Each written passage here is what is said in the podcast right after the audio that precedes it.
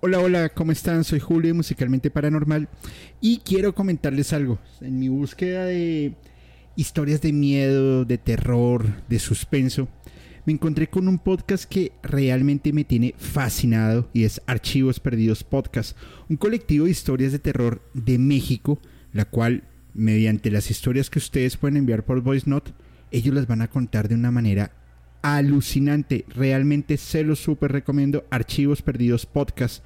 Y esto lo pueden escuchar en Spotify, Apple Podcast o cualquiera de sus plataformas de preferencia. Soy Julio Musicalmente Paranormal y les envío un abrazo. Listo, ya estamos nuevamente para acá. Muchas gracias por, por la paciencia, por las personas que se están volviendo a conectar. Son, son cosas que suceden, ya aquí ya lo solucionamos. Y, bueno, al parecer StreamYard fue nuestra, nuestra solución. Eh, gracias OBS por hacernos quedar mal por segunda vez y al operador de internet que no sé cuál es en este caso. Por favor, me confirman si nos están escuchando bien, si nos están viendo bien y pues ya todo irá sucediendo. Eh, vamos a volver a comenzar, vamos desde el principio para, para, para honrar pues, la, la transmisión y todas las personas que se van conectando. Muy buenas noches a todos, bienvenidos a este capítulo de miércoles de Musicalmente Paranormal. La verdad, estamos muy contentos de estar acá acompañándolos, en acá todo esto, perfecto, estarlos acompañando. Y hoy tenemos una gran, gran, gran invitada, eh, mi amiga Leslie Cano de la Enigmística Podcast. Uh, para que por favor también vayan, sigan su, su, canal que tiene un contenido muy, muy, muy interesante.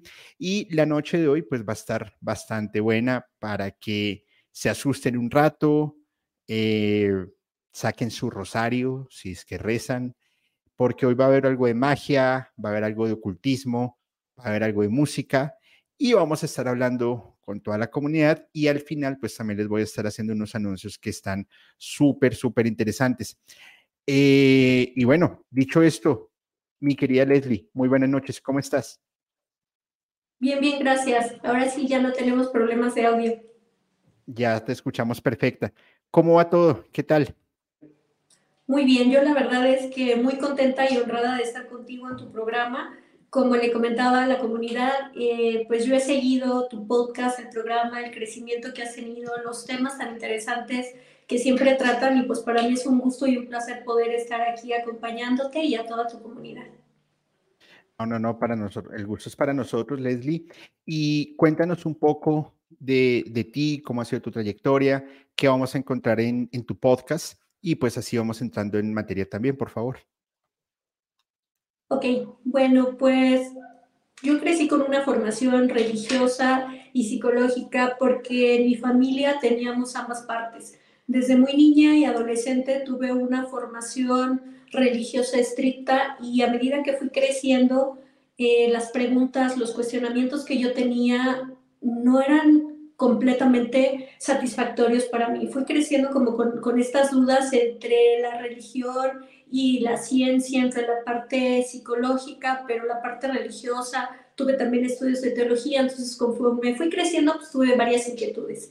En mi formación, eh, yo estudié Ciencias Políticas y Administración Pública, me especialicé en la parte de ciencia política. Sin embargo, también tuve curiosidad de estudiar psicología, de aplicar esta parte de los conocimientos que yo había adquirido, pero entender un poquito más la mente humana, entender un poquito más el comportamiento que tenemos y el por qué, y derivado de ello me especialicé también en terapia cognitivo-conductual, en tanatología y en otros cursos de desarrollo humano, y esto me fue llevando poco a poco a una búsqueda realmente del conocimiento, con, con una base racional, pero metodológica al mismo tiempo, y esto me fue llevando a realizar pues varios estudios durante varios años, eh, del desarrollo de la conciencia, de, del pase de lo político a lo religioso, a lo psicológico, a lo espiritual nuevamente, y pues todo eso creo que fue enriqueciendo la parte de, de los conocimientos que he adquirido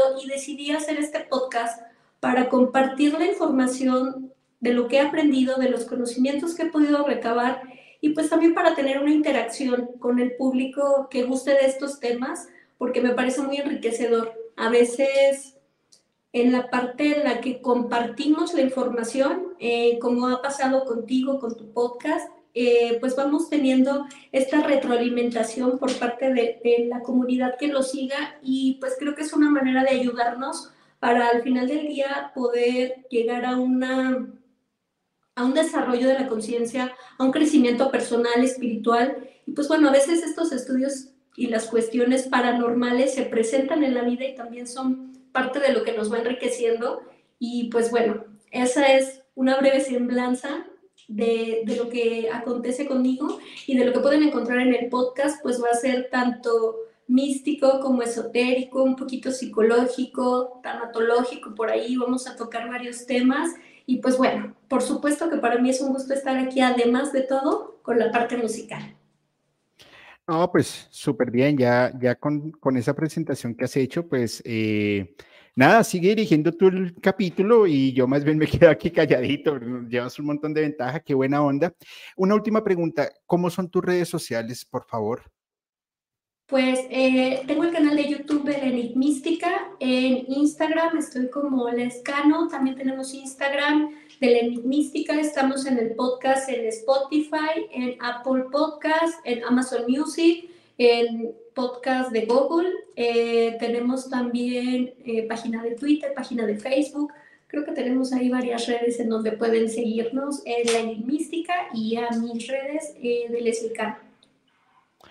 Bueno, súper bien. Pues eh, nada, Leslie, bienvenida nuevamente. Vamos a, divertirnos.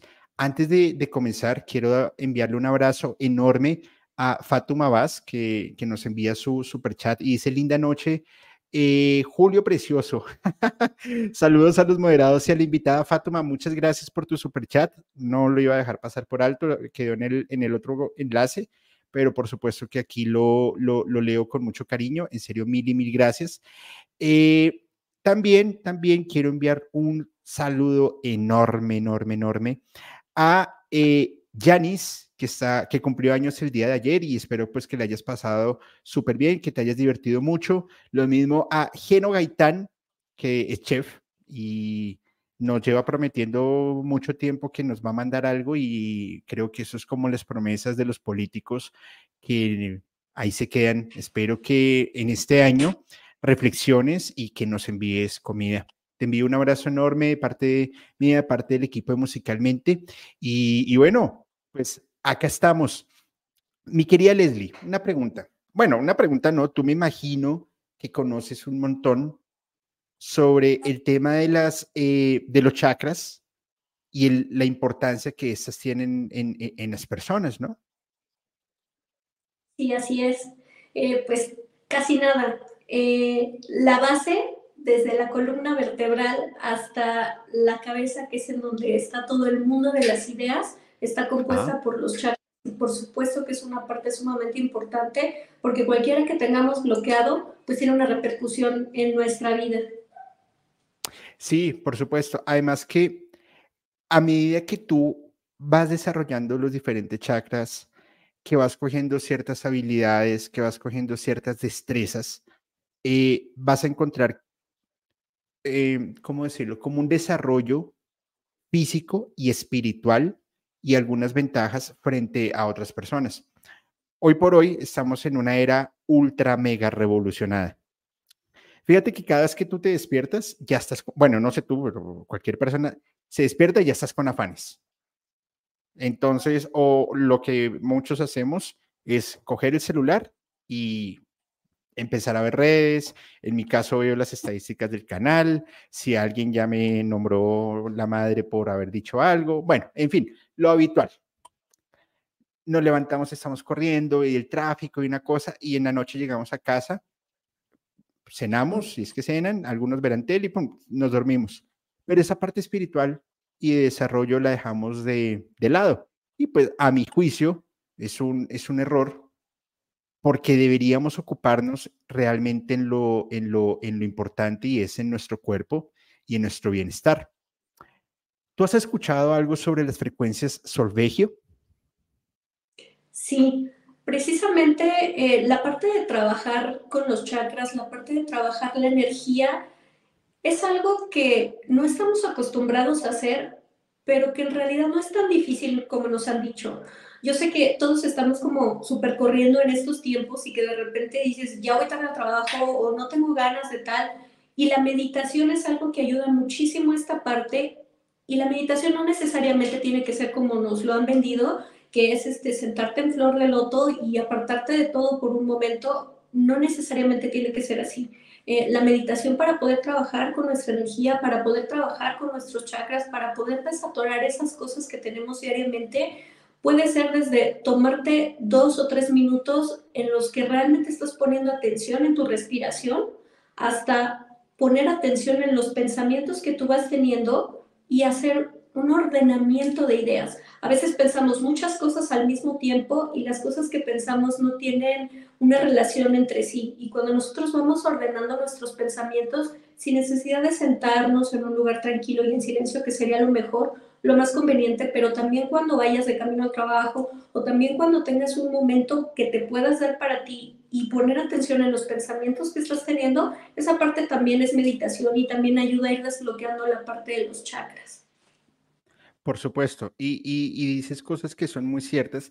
A mi juicio particular, yo creo que la clave está en la respiración. Justamente si tú logras controlar esta parte de la, de la, de la respiración, saber cómo inhalar y exhalar, primero vas a ayudar que tú, eh, vas a ayudar a que tu cerebro se oxigene. Segundo, vas a hacer que la presión arterial empiece a disminuir y tu cuerpo va a entrar en, una, en un estado de relajación. El cuerpo es un, es un mecanismo que viene ordenado del cerebro.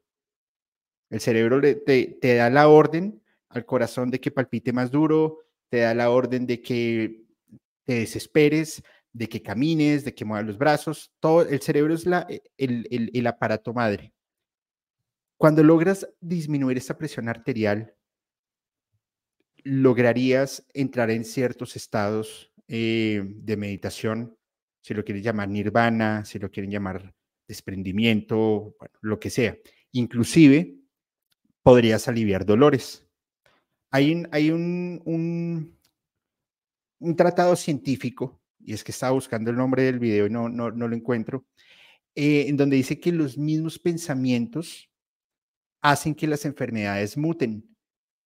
Si tú tienes, por ejemplo, una gripa de X características y empiezas a estresarte y empiezas a con todas las tensiones de tu día a día, posiblemente ese virus que tú tengas va a empezar a tener ciertos cambios, va a empezar a tener mutaciones. Al tener estas mutaciones, llegas a un hospital y muchas veces no van a poder encontrar exactamente qué, puede, qué, qué cura puede haber.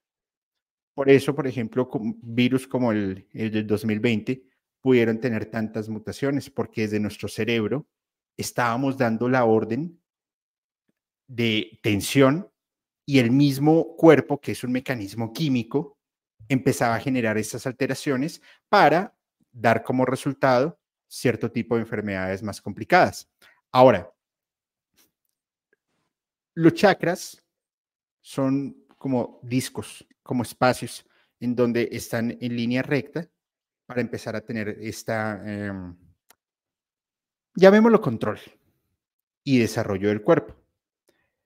Por ejemplo, ah, bueno, y adicional, todas las frecuencias solfegio tienen diferentes eh, megahertz, lo cual va a implicar diferente tipo de desarrollo hacia el chakra en el que va dirigido. Entonces, no solamente es sentarse, ya, eh, como tú lo dices, en flor de loto y cerrar los ojos y esperar a ver si me llega alguna información. Tú podrías empezar a trabajar un chakra en especial para poder empezar a recibir esta información que te va a llevar a ti a otro, a, otro nivel, si lo quieres llamar así. Por ejemplo, el chakra raíz está, que se recomienda un trabajo a 396 Hz, y ese es el de la base en la columna vertebral y es donde tú te puedes sentir segura, donde te puedes sentir protegida. Es responsable básicamente de que nosotros estemos bien. Es nuestro, nuestra alerta a la supervivencia frente a cualquier cosa que puede llegar a suceder. Cuando tú empiezas a estimular este, este chakra, lo que empiezas a tener es más seguridad, no solamente en tu cuerpo, sino en tus pensamientos. Entonces, por ejemplo, hay muchas personas, muchísimas, y me incluyo, que sufrimos de pánico escénico al momento de hablar. Y no es fácil, para mí no es fácil. Yo tengo que hacer una preparación para yo sentarme acá y hablar, a pesar de que estoy viendo una cámara. Y es aún más difícil porque yo no estoy viendo, en, bueno, en este caso te estoy viendo a ti, pero yo no estoy viendo al, al público a ver si les está agradando el tema o no. Entonces eso empieza a generar de pronto una inseguridad. Esta música que puede llegar a, a estos 396 Hz, de una vez le da diciendo al cerebro, maestro, todo bien, va seguro. Y empiezas a generar una confianza. ¿Qué opinas de ello?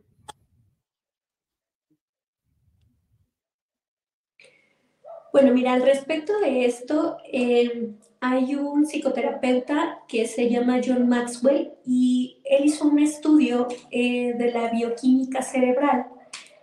Y dentro de ese estudio encontró que el ser humano se vuelve adicto, por decirlo de alguna manera, a las sustancias que con mayor frecuencia generamos. Es decir, eh, por ejemplo, si tú eres una persona que hace ejercicio constantemente, pues entonces liberas dopamina constantemente y tu cuerpo se va acostumbrando a la dopamina. Si eres una persona que todo el tiempo vive estresada, tienes un trabajo que es muy demandante, que es muy estresante, entonces tu cuerpo genera mucho cortisol y ese cortisol te mantiene alterado, pero al mismo tiempo la química cerebral se va volviendo adicta a las sustancias que se generan determinando, eh, dependiendo de nuestro diario hacer y dependiendo de cómo sea nuestro estado anímico mayormente. Esto se aplica en la parte eh, de los chakras y en la parte también de las resonancias que pueden llegar a afectar a nuestro cuerpo porque eh, lo que nos refieren con, con la parte de las resonancias que tienen un impacto en nuestro cerebro a nivel pues químico, a nivel también espiritual, es que la vibración es la parte que conecta con el cuerpo y es esa parte que nos va ayudando a desbloquear poco a poco, es decir, desde, desde el chakra raíz, que, que podríamos relacionar con la frase yo tengo, o sea, ¿qué es lo que yo tengo? ¿Qué es lo que está pasándome? En el, en el chakra raíz para después ir subiendo por los demás, que sería eh, el segundo, que es el sacro, sería relacionado con la palabra yo deseo, qué es lo que yo deseo profundamente y que no estoy teniendo o que me está faltando esa parte. Cuando tú vas escuchando estas resonancias, esta, estas frecuencias y vas sintiendo en cada parte de tu cuerpo te está hablando tu cuerpo y tu energía de lo que tú tienes bloqueado.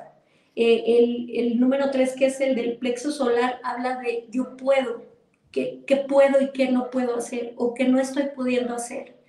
Eh, en la parte del corazón, pues está obviamente las emociones, los sentimientos que podemos llegar a tener, ya sea para nuestra familia, para nuestra pareja. O sea, cuando tú escuchas esas frecuencias y las vas sintiendo en, en alguna parte de tu cuerpo, quiere decir que esa parte es en la que tú tienes el bloqueo y esa parte de bloqueo, tu cerebro está generando bioquímicamente una sustancia que está generándote ese bloqueo y lo que tú tienes que hacer es de inicio poner atención en tu emoción y la respiración que es muy importante, pero la, la verdad es que las frecuencias auditivas son inclusive un instrumento que, bueno, antes se consideraba meramente espiritual, pero hoy por hoy inclusive está siendo utilizado en terapias a nivel cognitivo-conductual o en terapias eh, para tratar casos de estrés extremo, de fatiga crónica, o sea, científicamente también está siendo reconocido que las frecuencias afectan y pueden beneficiar al cuerpo.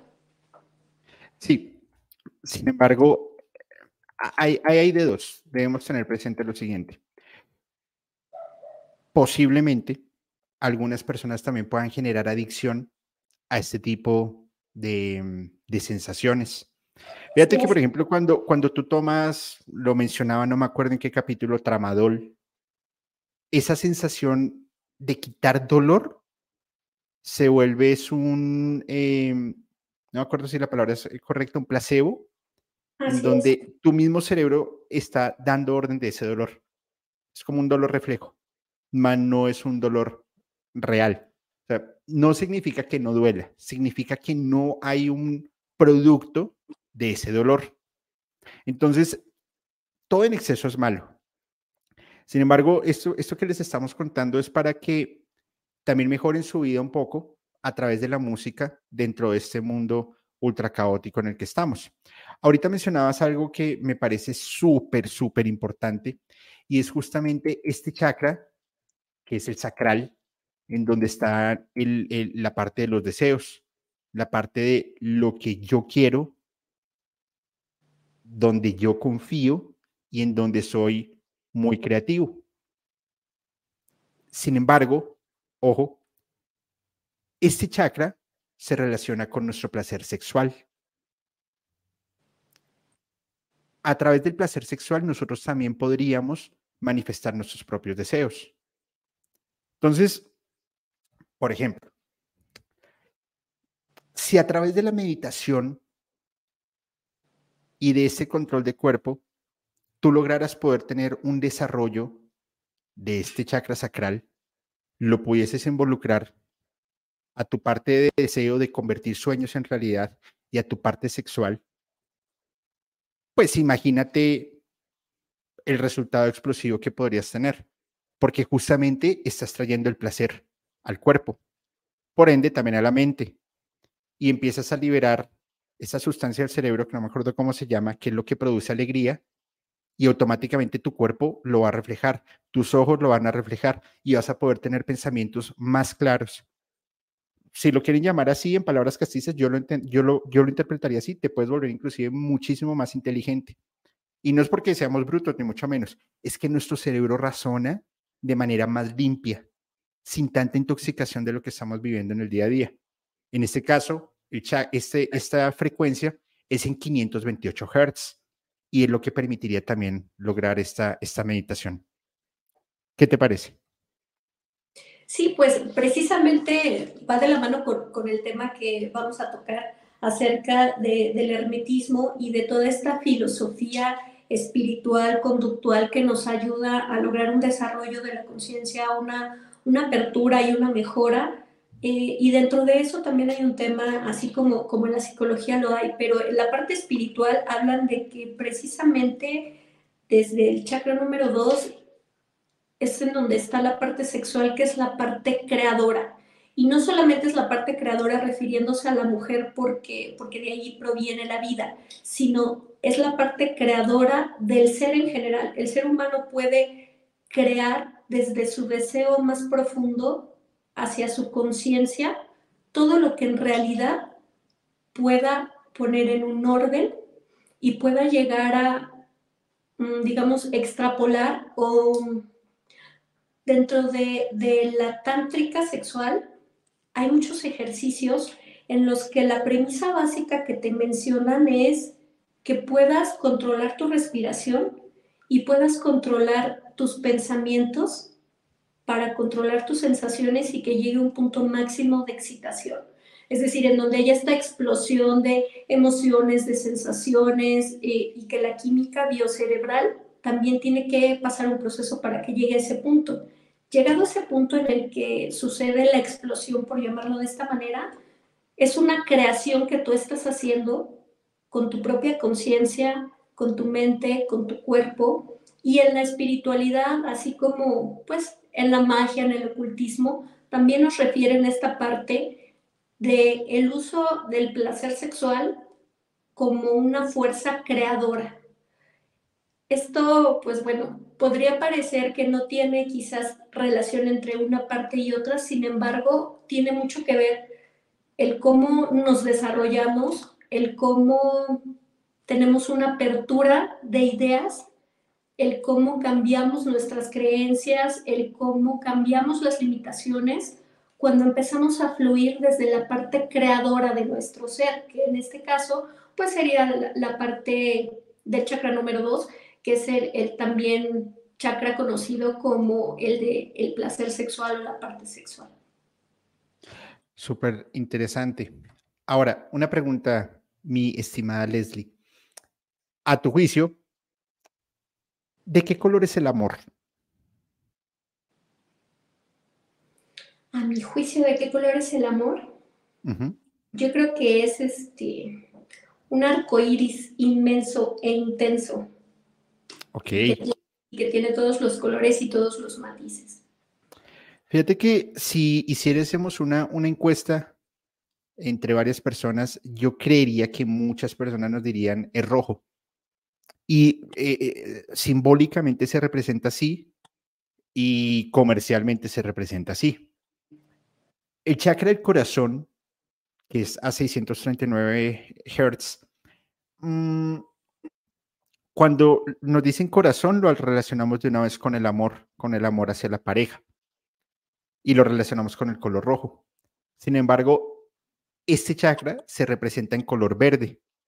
Y lo que, lo que se quiere desarrollar es el amarnos primero a nosotros mismos. Nosotros estábamos en, en, una sesión hace unos días y le decíamos a, a la persona, mira, ¿tú cuántos sueños has visto cumplir? ¿Cuántos sueños has ayudado a cumplir? Un montón, ¿cierto? Muy bien. ¿Y cuántos has cumplido tú? Que sean tuyos. No muchos. Ah, fíjate que se vuelve un, tema complejo, se vuelve un tema delicado. Básicamente, nosotros desde de nuestras anteriores vidas y de experiencias traumáticas, nosotros empezamos a generar traumas, miedos, frustraciones, y justamente el poder entrenar este chakra, poderlo desarrollar, tener esta, esta, esta música pasible en la onda, en, los hertz adecuados, lo que nos ayudaría es a reparar para poder recibir nuevas cosas que van a llegar a nuestras vidas. Y eso se hace a través de, de, de este tema de ondas Hertz. Ahora, en el chakra de la garganta, claramente es la comunicación. Y es en donde, más allá de saber hablar, es tener la capacidad de poder comunicar nuestros deseos y nuestras necesidades. El poder ser empáticos. Y hoy creo que en el mundo lo que nos falta es mucha empatía. Está muy bien pensar en uno mismo, válido. Pero ¿por qué no dejamos de lado un poquito el yo para entender a esa persona y de paso poder alimentar también el yo. Porque tal cual como una persona tiene necesidades, pues todas las personas las tenemos. Pero sí que es difícil poder avanzar como sociedad en este tema. ¿Cómo lo ves tú? Sí, precisamente la era de la información, la era del Internet nos vino a aperturar un montón de cosas nos vino a, dar un montón de ventanas y de puertas para el conocimiento, pero también nos vino a aislar un poquito más y nos vino a acelerar un poco más. Y en este constante estar acelerados todos los días, aplicamos mucho la parte del individualismo, que es no pensar tanto en los otros y solamente estar como bien pendientes y bien atentos a nuestras necesidades y a veces esa parte pues hace que, no tengamos la empatía hacia los demás. Yo sé que es difícil porque pues bueno, finalmente si tú estás viviendo una situación complicada o si tienes, no sé, algún familiar enfermo, alguna necesidad, difícilmente te das un momento, porque nosotros podríamos darnos ese momento, pero difícilmente lo hacemos para pensar en nosotros. Pero me parece que no se necesitan cosas tan grandes y que el, el solo detalle de quizás cuando vas camino al trabajo, quizás cuando vas camino al gimnasio, quizás cuando vas camino a tus actividades, observar un poco a la gente. A mí me gusta mucho observar a la gente porque aprendo de ellos y porque considero que es algo nato en mí, la observación, y veo muchas cosas. A veces si, si dejaras de, de, si quitaras la mirada del celular un momento y observaras a la gente, te darías cuenta de que la mayoría están desconectados porque están viendo el celular. Y los que no lo están haciendo, pues algunos están enojados, algunos están tristes, algunos se les refleja bastante sus emociones en, en su manera de caminar, en su manera de sentarse, inclusive en sus gestos. Esa parte tan sencilla como poner atención o observar un poco a la gente nos haría quizás empezar el camino de poder ser un poquito más empáticos, porque a lo mejor ves a alguien que tiene cara de tristeza o ves a alguien llorando y en algún momento dejaste pensar en ti para pensar, ¿qué tendrá? ¿Podré ayudar? O a lo mejor si dejas de ver el celular o dejas de poner tanta atención, ves a una persona que necesite algo y tú lo puedas hacer. Y me parece que serían cosas tan sencillas como esas las que podrían ayudarnos para ir encaminando esta parte de pues, un crecimiento como sociedad, como humanidad. Pero sí lo veo complicado, precisamente por los tiempos que vivimos nos hemos vuelto mucho más individualistas. Mira, el tiempo en el que vivimos vuelvo, insisto, nosotros somos una, estamos en una era ultra revolucionada. No tenemos tiempo para nada. Absolutamente para nada. Y creo que la cantidad de tiempo que... Porque tiempo sí pero no nos damos el tiempo nosotros mismos. No lo administramos, entonces no administramos el tiempo.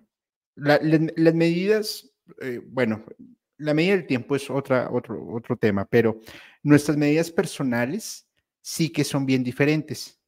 Nuestras medidas personales es no nos permitimos oxigenar, no nos permitimos compartir, no nos permitimos sentarnos un poco en el pasto, en la naturaleza y pensar, mirar al cielo un rato. Y sí que podríamos estimular muchas cosas, muchos chakras, inclusive sentándose un rato en el pasto. Ese contacto con la naturaleza nos hace falta hoy por hoy. Ahora, el chakra del tercer ojo a 144 Hz. Lo pueden llamar como ustedes deseen, pero básicamente esto es lo que, lo que nos ayuda es para ver con un poco más de claridad tanto lo físico como lo intuitivo. Nosotros, bueno, voy a hablar en mi caso particular, porque no, no, no, no sé las vidas de las demás personas, pero yo hasta que no lo puedo comprobar, no doy un punto de vista. No, no, no, no he seguido muchas veces mi intuición y he estado equivocado, porque básicamente me niego a ver, o bueno, me niego a aceptar lo que yo no puedo ver en un plano material, en un plano físico. No sé en dónde está escrito, yo creo que no está escrito.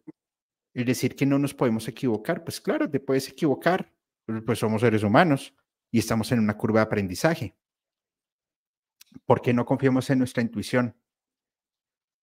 Quizá con el desarrollo adecuado, con el entrenamiento, con la meditación y con esa frecuencia de 144 Hz en la frecuencia solfegio, podríamos empezar a desarrollar un poco más nuestro tercer ojo, y empezar a tener habilidades psíquicas, inclusive eh, habilidades de videntes, eh, claramente que no están en el mundo físico. Sin embargo, ojo, hay que tener presente algo. Los ángeles no son como los pintan así, eh, guapos con sus alas grandes, no, no, no. Y los seres del bajo astral, algunos son bastante curiosos no son todos tan bonitos.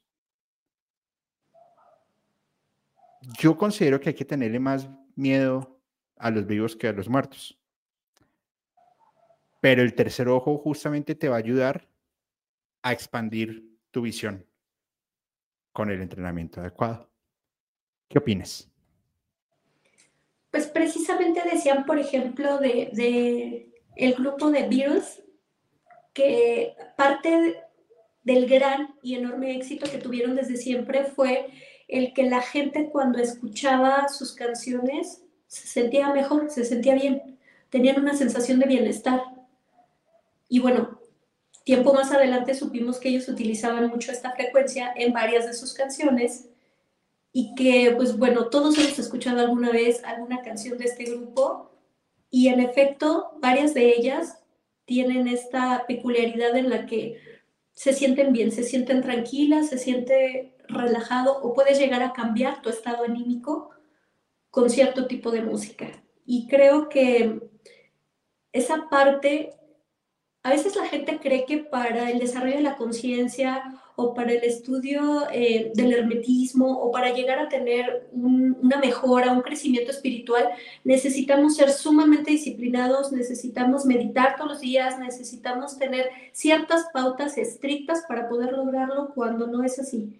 Eh, por ejemplo, escuchando cierta música que pueda ayudarnos a relajar, que pueda ayudarnos a desconectar un momento del día a día y de lo que estamos pensando y sintiendo nos va preparando para entrar en un estado de relajación que no necesariamente tiene que ser como se entendería bajo ciertos preceptos más, más duros.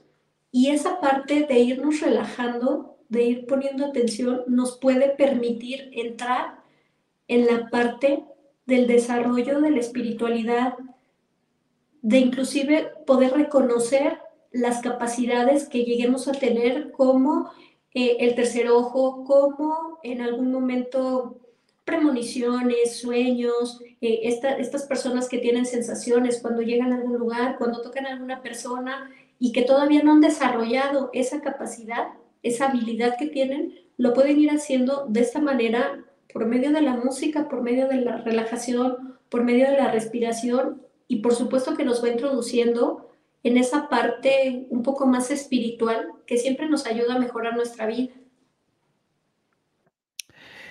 Estoy completamente de acuerdo contigo. Em, y dices algo que todos mencionamos, pero no practicamos, y es cómo mejorar nuestra vida. Y aquí solamente les estamos dando tips y herramientas a través de la música. Pero hay un montón, inclusive los mismos mantras, te pueden ayudar a, mejorarlo. Es hasta qué punto puede llegar tu conexión y hasta qué punto puedes empezar a desprenderte un poco y a, y a, preocuparte por ello.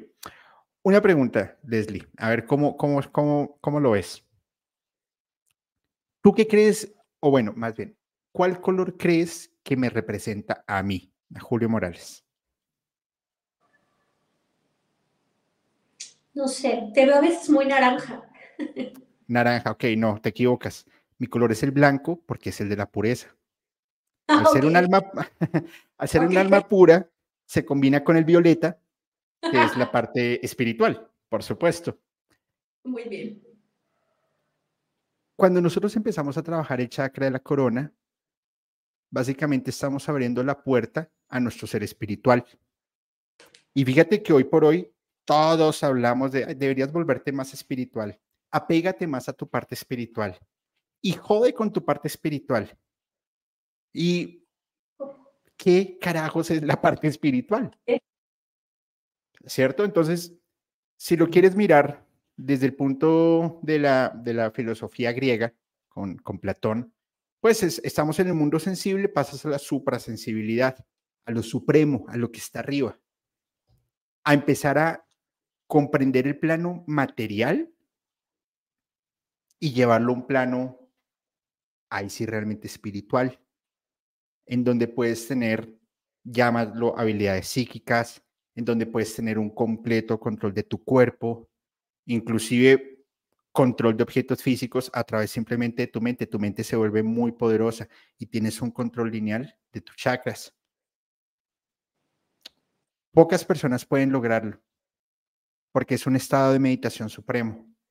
Pero para empezarlo a trabajar es a 963 Hz y es una conexión directa con el universo, ya no con tu universo propio con el global. Y se vuelve aún más interesante y más retador. Imagínate que lo pudiésemos hacer. Pues sería la, locura, ¿no?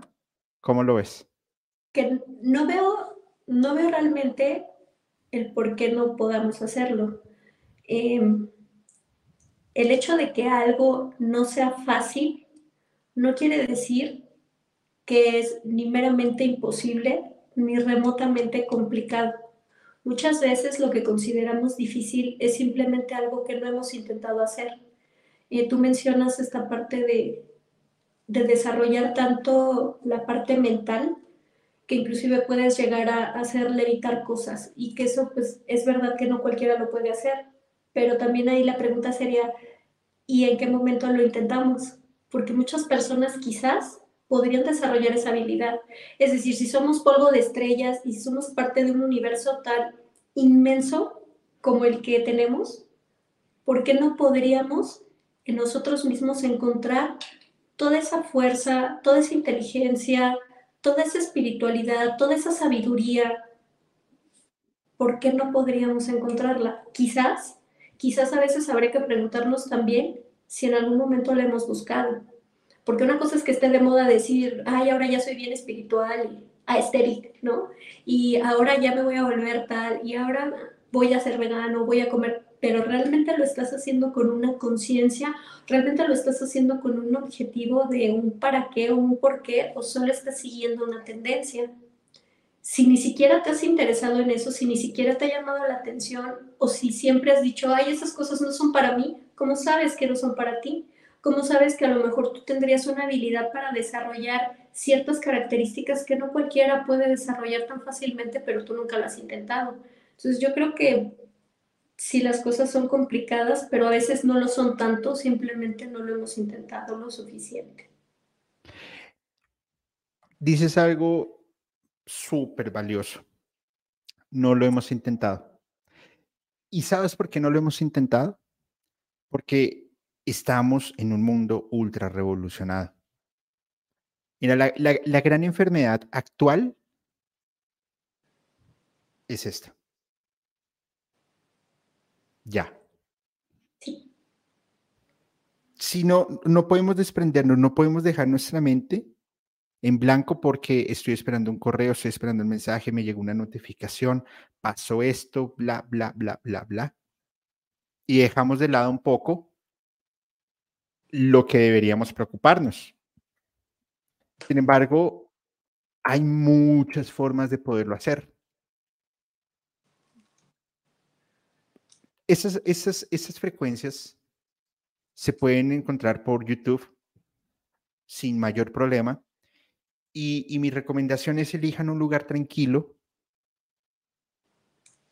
Si quieren, prendan una vela, ayuda mucho. Y si esta es aromática, muchísimo más, porque no solamente están por la parte auditiva, sino también por el olfato.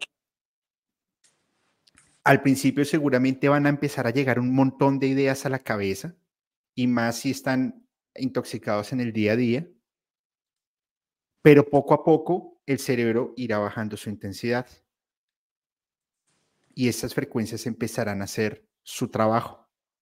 Aquí el secreto es la respiración y que ustedes se sientan, se sientan cómodos.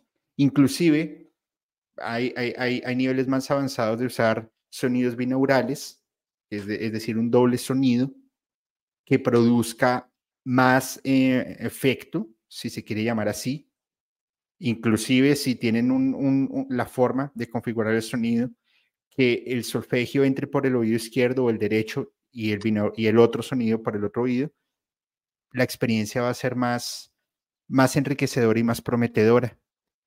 Lo que se busca es, primero, ir desarrollando los chakras y segundo, armonizarlos. Es como si fuera una, una máquina de engranes.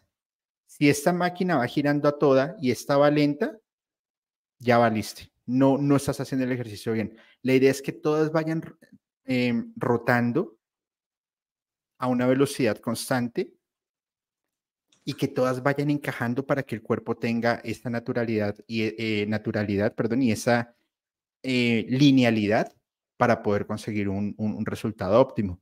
Ojo, esto no es algo que se va a hacer, que es muy fácil decirlo y no es algo que lo van a hacer en un día. Eso es un tema de ir trabajando constantemente. Pero las frecuencias solfegio sí que son de gran ayuda para lograrlo. La, la música de meditación de por sí está configurada con las frecuencias solfegio. ¿Y con qué quieres eh, arrancar? si yo tengo un, don de clarividencia y no sé qué hacer, escucha el solfegio. Antes de dormir, ahí acostado en tu cama, escúchalo. Y te puede funcionar un montón, en serio. Y me parece un tema alucinante y es un tema que hoy por hoy sí que se habla como de fantasmas, pero en, a ciencia cierta pocas personas tienen la información clara y clara y obviamente pues aquí no estamos aquí estamos dando como el abrebocas para un universo de cosas. Los chakras no nos los inventaron ayer, pues lleva mucho tiempo. Presten atención, yo creo que les puede interesar. ¿Qué opinas, mi estimada Leslie? Sí, bueno, precisamente eh, a propósito de, esta parte de las resonancias, en este año tuvimos un, un, hecho bien interesante con la resonancia de Schumann, que es pues como mucha gente define esta resonancia como el latir de la Tierra o como este sonido que se genera alrededor de la Tierra desde siempre y que, bueno, los científicos siempre habían detectado una frecuencia a la que se sentía o se podía percibir eh, la Tierra, que era más o menos 7.8 Hz, y en este año, 2023, eh, más o menos creo que fue en junio, creo que fue en junio, hubo un incremento en la resonancia Schumann impresionante, eh, pasó de 7.8 Hz a 120 eh, se estuvo hablando mucho, más o menos en estos meses, de por qué esta resonancia había tenido un cambio tan importante y de cómo iba a afectar al ser humano. Porque se dice que esta resonancia, eh, nosotros somos energía y la vibración de nuestra energía se refleja en nuestro cuerpo, se refleja en nuestros chakras, se refleja inclusive en físicamente cómo nos sentimos. Mucha gente por ahí de esos días estuvo diciendo que se sentían mareados, que les dolía la cabeza, que no podían dormir, que alguna gente estaba enfermándose el estómago. Y eh, los científicos referían que sí pudo haber sido por este cambio de frecuencia en la frecuencia Schumann, que muchas personas estuvieron teniendo síntomas.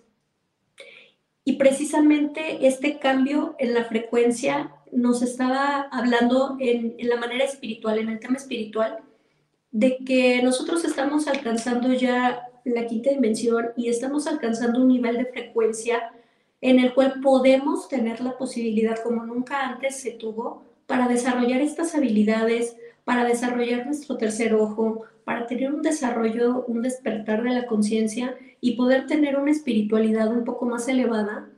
Y pues inclusive dicen que, que con las frecuencias si nosotros aprendemos un poquito a manejar nuestra mente, nuestra respiración, ponemos atención en esa parte, podríamos llegar a un punto en el que podríamos sanarnos en nuestras enfermedades. Digo, tampoco es algo tan radical como poder sanar un cáncer aún, no, hemos llegado a eso lamentablemente, pero creo que podemos lograr esta eh, alternancia entre todo lo que habíamos creído que era de cierta forma y que hoy por hoy en este tiempo está cambiando.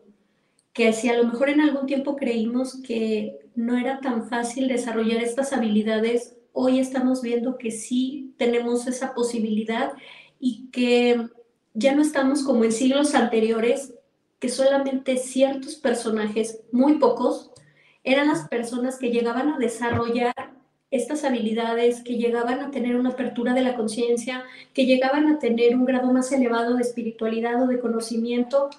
Hoy con la era del Internet y con todo lo que estamos viviendo, creo que tenemos a nuestro alcance el poder mejorar nuestra vida, el poder aumentar nuestra espiritualidad para lograr un desarrollo y una apertura de la conciencia que nos lleve a puntos más elevados como no se había visto antes. Pues me parece bien, bien interesante y, bueno, lo, lo, sabes, a mí me llama la atención de esto es que muchas personas se ríen de mí cuando digo que mi color es el blanco. La verdad me parece este irrespetuoso que duden de, ello. Pero bueno, no importa. Eh, hay un Dios que todo lo ve y se van a arrepentir de sus risas. Oye, quiero enviar un saludo enorme a Sadboy Mendoza, que nos deja acá su, su super chat. Saludos, tío Julio, invitada y los moderadores. Excelente trabajo desde Oklahoma. Muchas gracias, eh, Sadboy, perdón. Espero que le estés pasando súper bien. Eh, también Alon, que vi que ya se fue, que dice, ahora ya no estoy tan Alon, y nos envía su super chat. Pues muchas gracias, espero que estés súper bien, te envío un abrazo enorme. Sorry, sorry, que también la veo por acá, un super sticker. Muchísimas gracias. Este es un mensaje que me deja un poco perturbado realmente, pero lo envía Becky Baker. Atención, atención. Gracias por su atención. Saludos.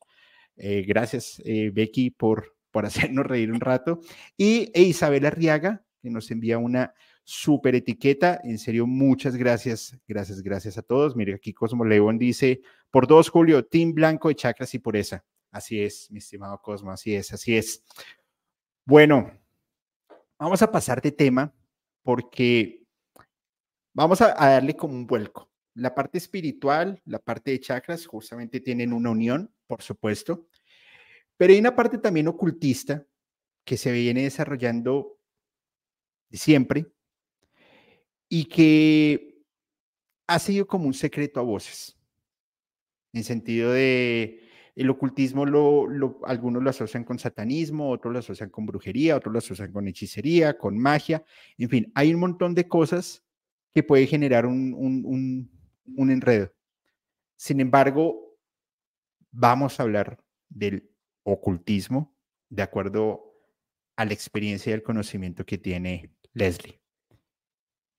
Mi estimada, el micrófono es tuyo. Bueno, primero yo diría que, que habría que definir qué es el ocultismo, porque creo que ahí hubo un error de percepción dentro de la definición propiamente del término. Eh, en los siglos anteriores, el ocultismo no era magia negra, brujería, eh, ritos. El ocultismo realmente en sus inicios fue una información, un conocimiento que no estaba abierto a cualquier persona. Fue la verdad que no había sido explorada y que con el tiempo fue explorándose poco a poco, dándose a conocer realmente el ocultismo es toda la información que aún no ha sido revelada. El estudio de las ciencias ocultas, eso ya e, es, más bien como lo que entraría dentro de lo que hoy entendemos por ocultismo, porque pues muchas veces, como bien dijiste Julio, eh, cuando se habla de ocultismo se refiere inmediatamente a satanismo, a brujería, pero no siempre fue así. Ahorita ese es un término como un poco más comercial, pero realmente el ocultismo hablaba de la información y del conocimiento que estaba oculto, que no había sido revelado. Y este conocimiento, esta información podía ser en muchas áreas, no solamente en la parte mística o en la parte mágica. Es decir, eh, por ejemplo, Descartes, Newton, Einstein, eh, todos estos personajes peculiares en la historia que en su momento fueron los precursores del desarrollo de un conocimiento que dieron a la luz un conocimiento que no había sido revelado antes de ellos, fueron considerados como ocultistas. Y no necesariamente porque practicaran ritos o hicieran brujería, sino porque ellos revelaron conocimientos ocultos que no estaban siendo manejados por todas las personas. Ya más o menos después del siglo XVII, el ocultismo sí se empezó a referir más a la parte mística, a la parte de las ciencias ocultas, a la parte de brujería, a la parte de alquimia, pero de inicio el ocultismo no estaba relacionado con eso, sino que era más bien el estudio del conocimiento que aún no había sido revelado. De acuerdo. Y fíjate que lo que nosotros no podemos entender como, como seres humanos eh, le damos una connotación paranormal, ocultista, relacionarlo con oculto, y lo empiezas a llevar a un plano de incomprensión tal que lo único que haces es generar una mala eh, información. En la alquimia, justamente se habla de esto, de la transformación y de la creación de cosas que no cualquier persona puede llegar a hacerlo. Y no solamente en el plano físico, sino en el, plano espiritual. Pero siempre fue atropellado. Si lo miramos, por ejemplo, no sé, daba ese ejemplo, no me acuerdo cuándo, de mm, Leonardo da Vinci que robaba, robaba los cadáveres los metía en un sótano y empezaba a hacer la, la, como el mapa del ser humano dentro de la anatomía, pues claro, lo, lo veían desde un eh, contexto malo del clero católico y de una vez lo ajusticiaban y lo le hacían sátira y le hacían de todo porque hay un, un choque en contra del avance entre la parte científica y la parte religiosa o, o la parte que se le quiere llamar de un dios. Sin embargo, hay grandes representantes del ocultismo y no, no, no, no, no solamente el que se ha hablado en, en, musicalmente, porque que hemos hablado varias veces de Aleister Crowley, sino que hay muchos más que han tenido un impacto bastante fuerte y que hoy por hoy se toman parte de su tesis para explicar fenómenos paranormales, poltergeist, inclusive partes de demonología. Y no necesariamente tienes que tener tu cabeza metida 100% a pues que eres un ocultista y ya está. ¿O me equivoco? Sí, eh, la verdad es que ahorita ya hay mucho más apertura. Yo, pues bueno, como te comento, yo siempre tuve la afición de, pues de estudiar temas que, por ejemplo, en la parte religiosa a mí no me respondían.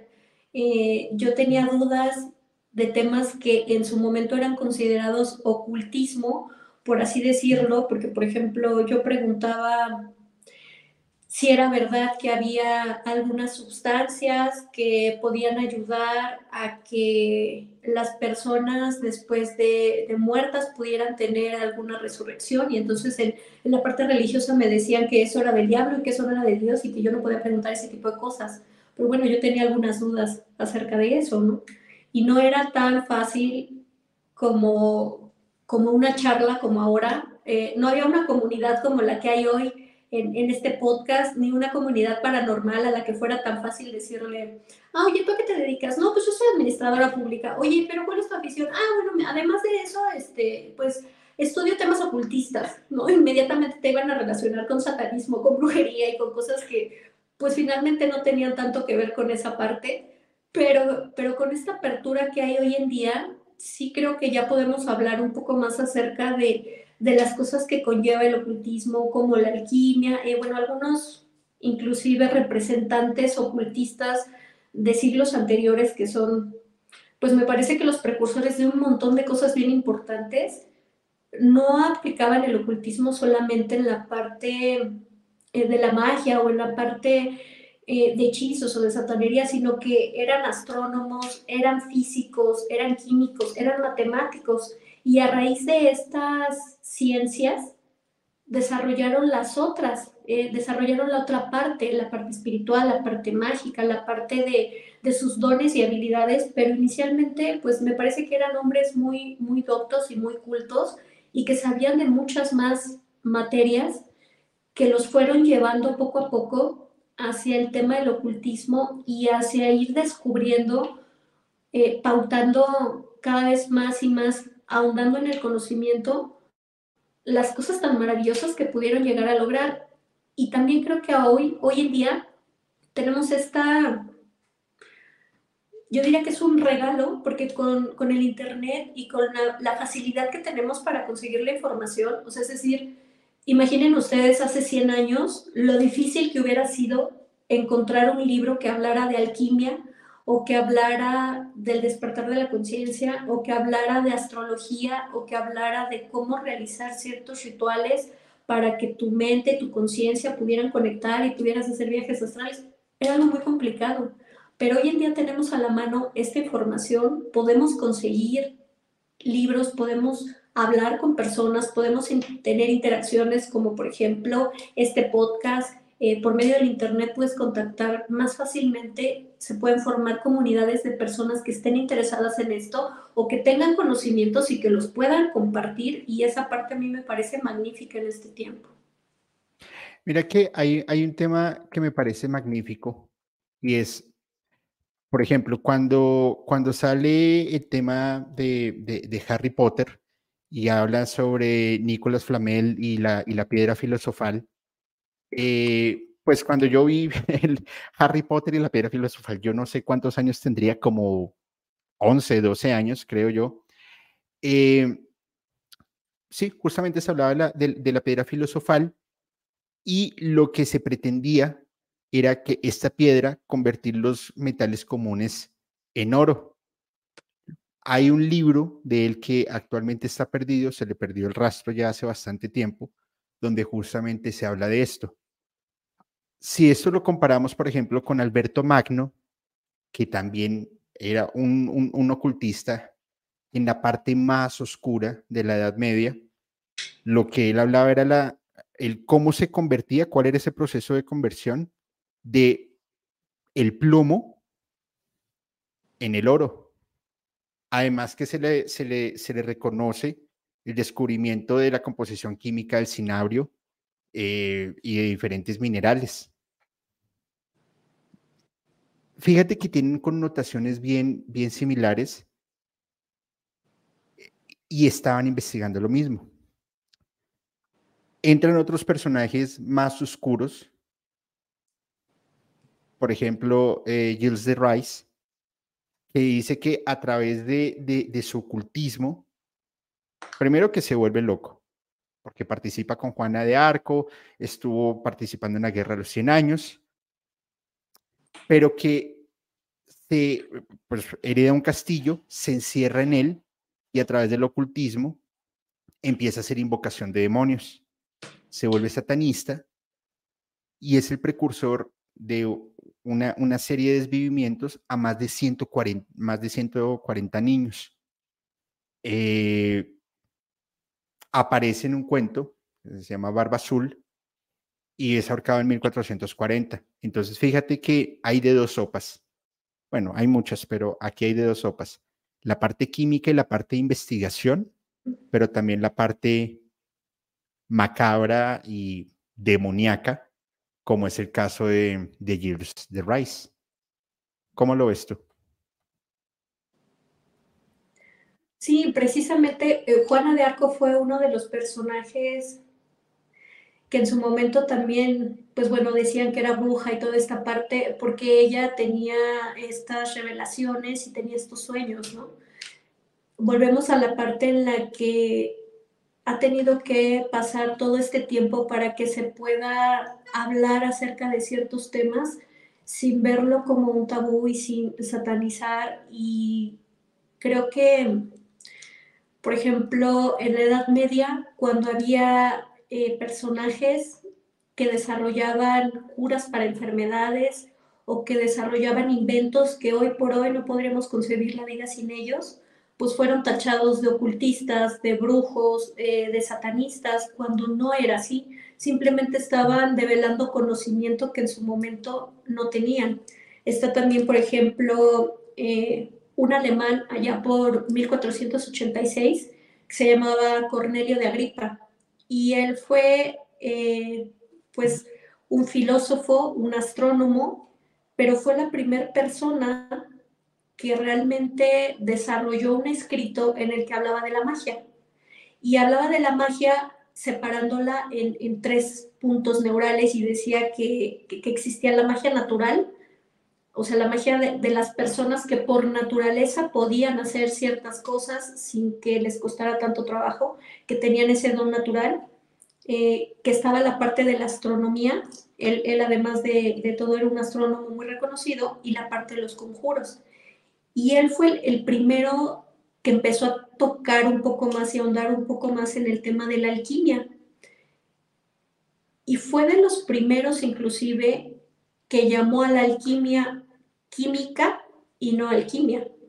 Fue de los primeros que en su libro dijo que las reacciones entre una sustancia y otra no serían tanto cuestión de magia, sino de un estudio que repetidamente se tendría que hacer para ver si el resultado siempre es el mismo. Y pues hoy finalmente sabemos que eso es parte del método científico. Y él fue llamado uno de los magos más grandes y reconocidos y ocultistas. Claro, cierto es que también desarrolló después, eh, en la parte última de su libro, conjuros para invocaciones demoníacas y demás. Pero pues él, por ejemplo, fue la primera persona que hizo este libro y que, y que separó en tres partes eh, lo que él entendía por magia o lo que él entendía por ocultismo. Y pues en ese tiempo fue muy señalado, pero hoy por hoy su obra es una de las más utilizadas o reconocidas para iniciarte dentro de, las artes oscuras, de las artes ocultas y comprender desde una perspectiva pues diferente, porque él al final del día también lo hacía con un enfoque científico, el abordar la parte del ocultismo. Ok, interesante. Sin embargo, una, una pregunta. A tu criterio, ¿cómo se podría iniciar una persona en las artes oscuras? Bueno, esa parte es bien, bien importante. Este, no es que yo sea una super maestra de Hogwarts en las artes oscuras, porque no lo No es así. Digo, sí ah, yo pensaba, fallamos, perdón. Soy súper fan de la saga y este, no, yo, yo creo que mi aura no es blanca, pero creo que el negro no es un mal color, es mi favorito, la verdad. Pero me parece que, que quien quisiera ahondar en este tipo de estudios o conocimientos, sí tendría que partir de inicio por estudiar, por investigar y por empaparse un poquito de, conocimientos verídicos, de conocimientos. Yo sé que, que, pareciera que las artes obscuras o la magia o el ocultismo son cuestiones que no son científicas o que no se tienen que estudiar o que no sería una escuela, sino que te puedes acercar a cualquier persona que te diga cómo hacer un ritual y hacerlo y que te salga, pero eso es una mentira. Si realmente quisieras eh, entrar en todo esto, yo creo que primero sería bueno investigar un poquito o acercarte a una persona que tú consideres que realmente tiene conocimientos al respecto del tema y si no conoces a ninguna persona, pues ir investigando para que no vayas a caer en esta parte de, también hoy por hoy hay mucha charlatanería con respecto de, no sé, te pueden vender en cualquier librería eh, el librito de cómo hacer los 10 conjuros en tu casa, para cómo hacer un amarre para que te quiera el, hombre, cómo hacer un conjuro para siempre tener dinero. Y la realidad es que todo eso es charlatanería que no es cierta y que si tú no sabes qué es lo que estás haciendo, puedes abrir portales, puedes atraer entidades, puedes hacer cosas que lejos de ser algo positivo para ti, te metan en muchísimos problemas por no haber ahondado en la información. Entonces yo yo pensaría, yo diría, no, no, no vine aquí a decirles qué hacer, pues claro que no, pero yo diría que si alguien quisiera ahondar un poco más en este tipo de conocimientos, lo primero que tendría que hacer es informarse un poquito más, más allá de lo evidente, más allá de lo que pueda ver a simple vista, y, y sí acercarse a personas que realmente tengan este tipo de conocimientos un poquito más desarrollados para que no vayan a caer en inclusive situaciones peligrosas. Estoy completamente de acuerdo contigo.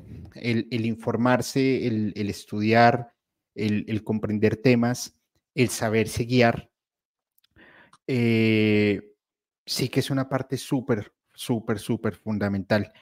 Eh,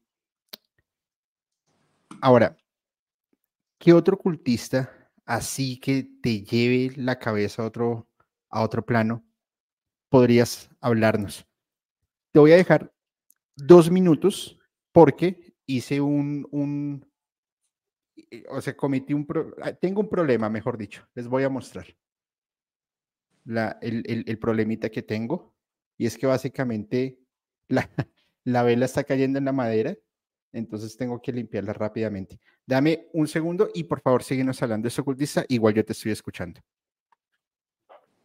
Ok, bueno, está también este otro personaje llamado Michael Scott, que fue un escocés.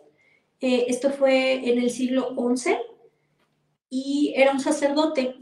Este sacerdote, entre otras cosas, pues bueno, sabía hablar griego, latín, árabe, hebreo, eh, sabía de astrología, sabía de alquimia, eh, sabía de medicina, era un hombre muy culto. Y este hombre quiso adentrarse en, el ocultismo o en las ciencias ocultas y fue realizando poco a poco estudios acerca eh, de cómo hacer rituales, de cómo hacer conjuros.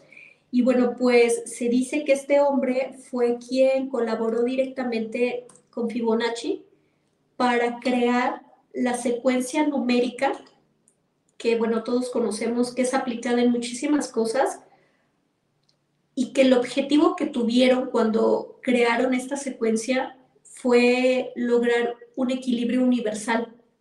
También está esta parte de que a los grandes ocultistas de siglos pasados o inclusive de algunos ya considerada la modernidad, se les satanizó demasiado porque hacían rituales, pero además de rituales también hicieron muchas otras cosas que, en mi opinión, fueron benéficas para la humanidad porque no solamente hacían rituales para invocar demonios, también revelaban información y generaban conocimientos matemáticos, conocimientos médicos, eh, con la parte de la alquimia, llegaron a desarrollar varias, pues bueno, en ese tiempo le decían pociones, ¿no? Pero hoy sabemos que no eran pociones, eran medicamentos.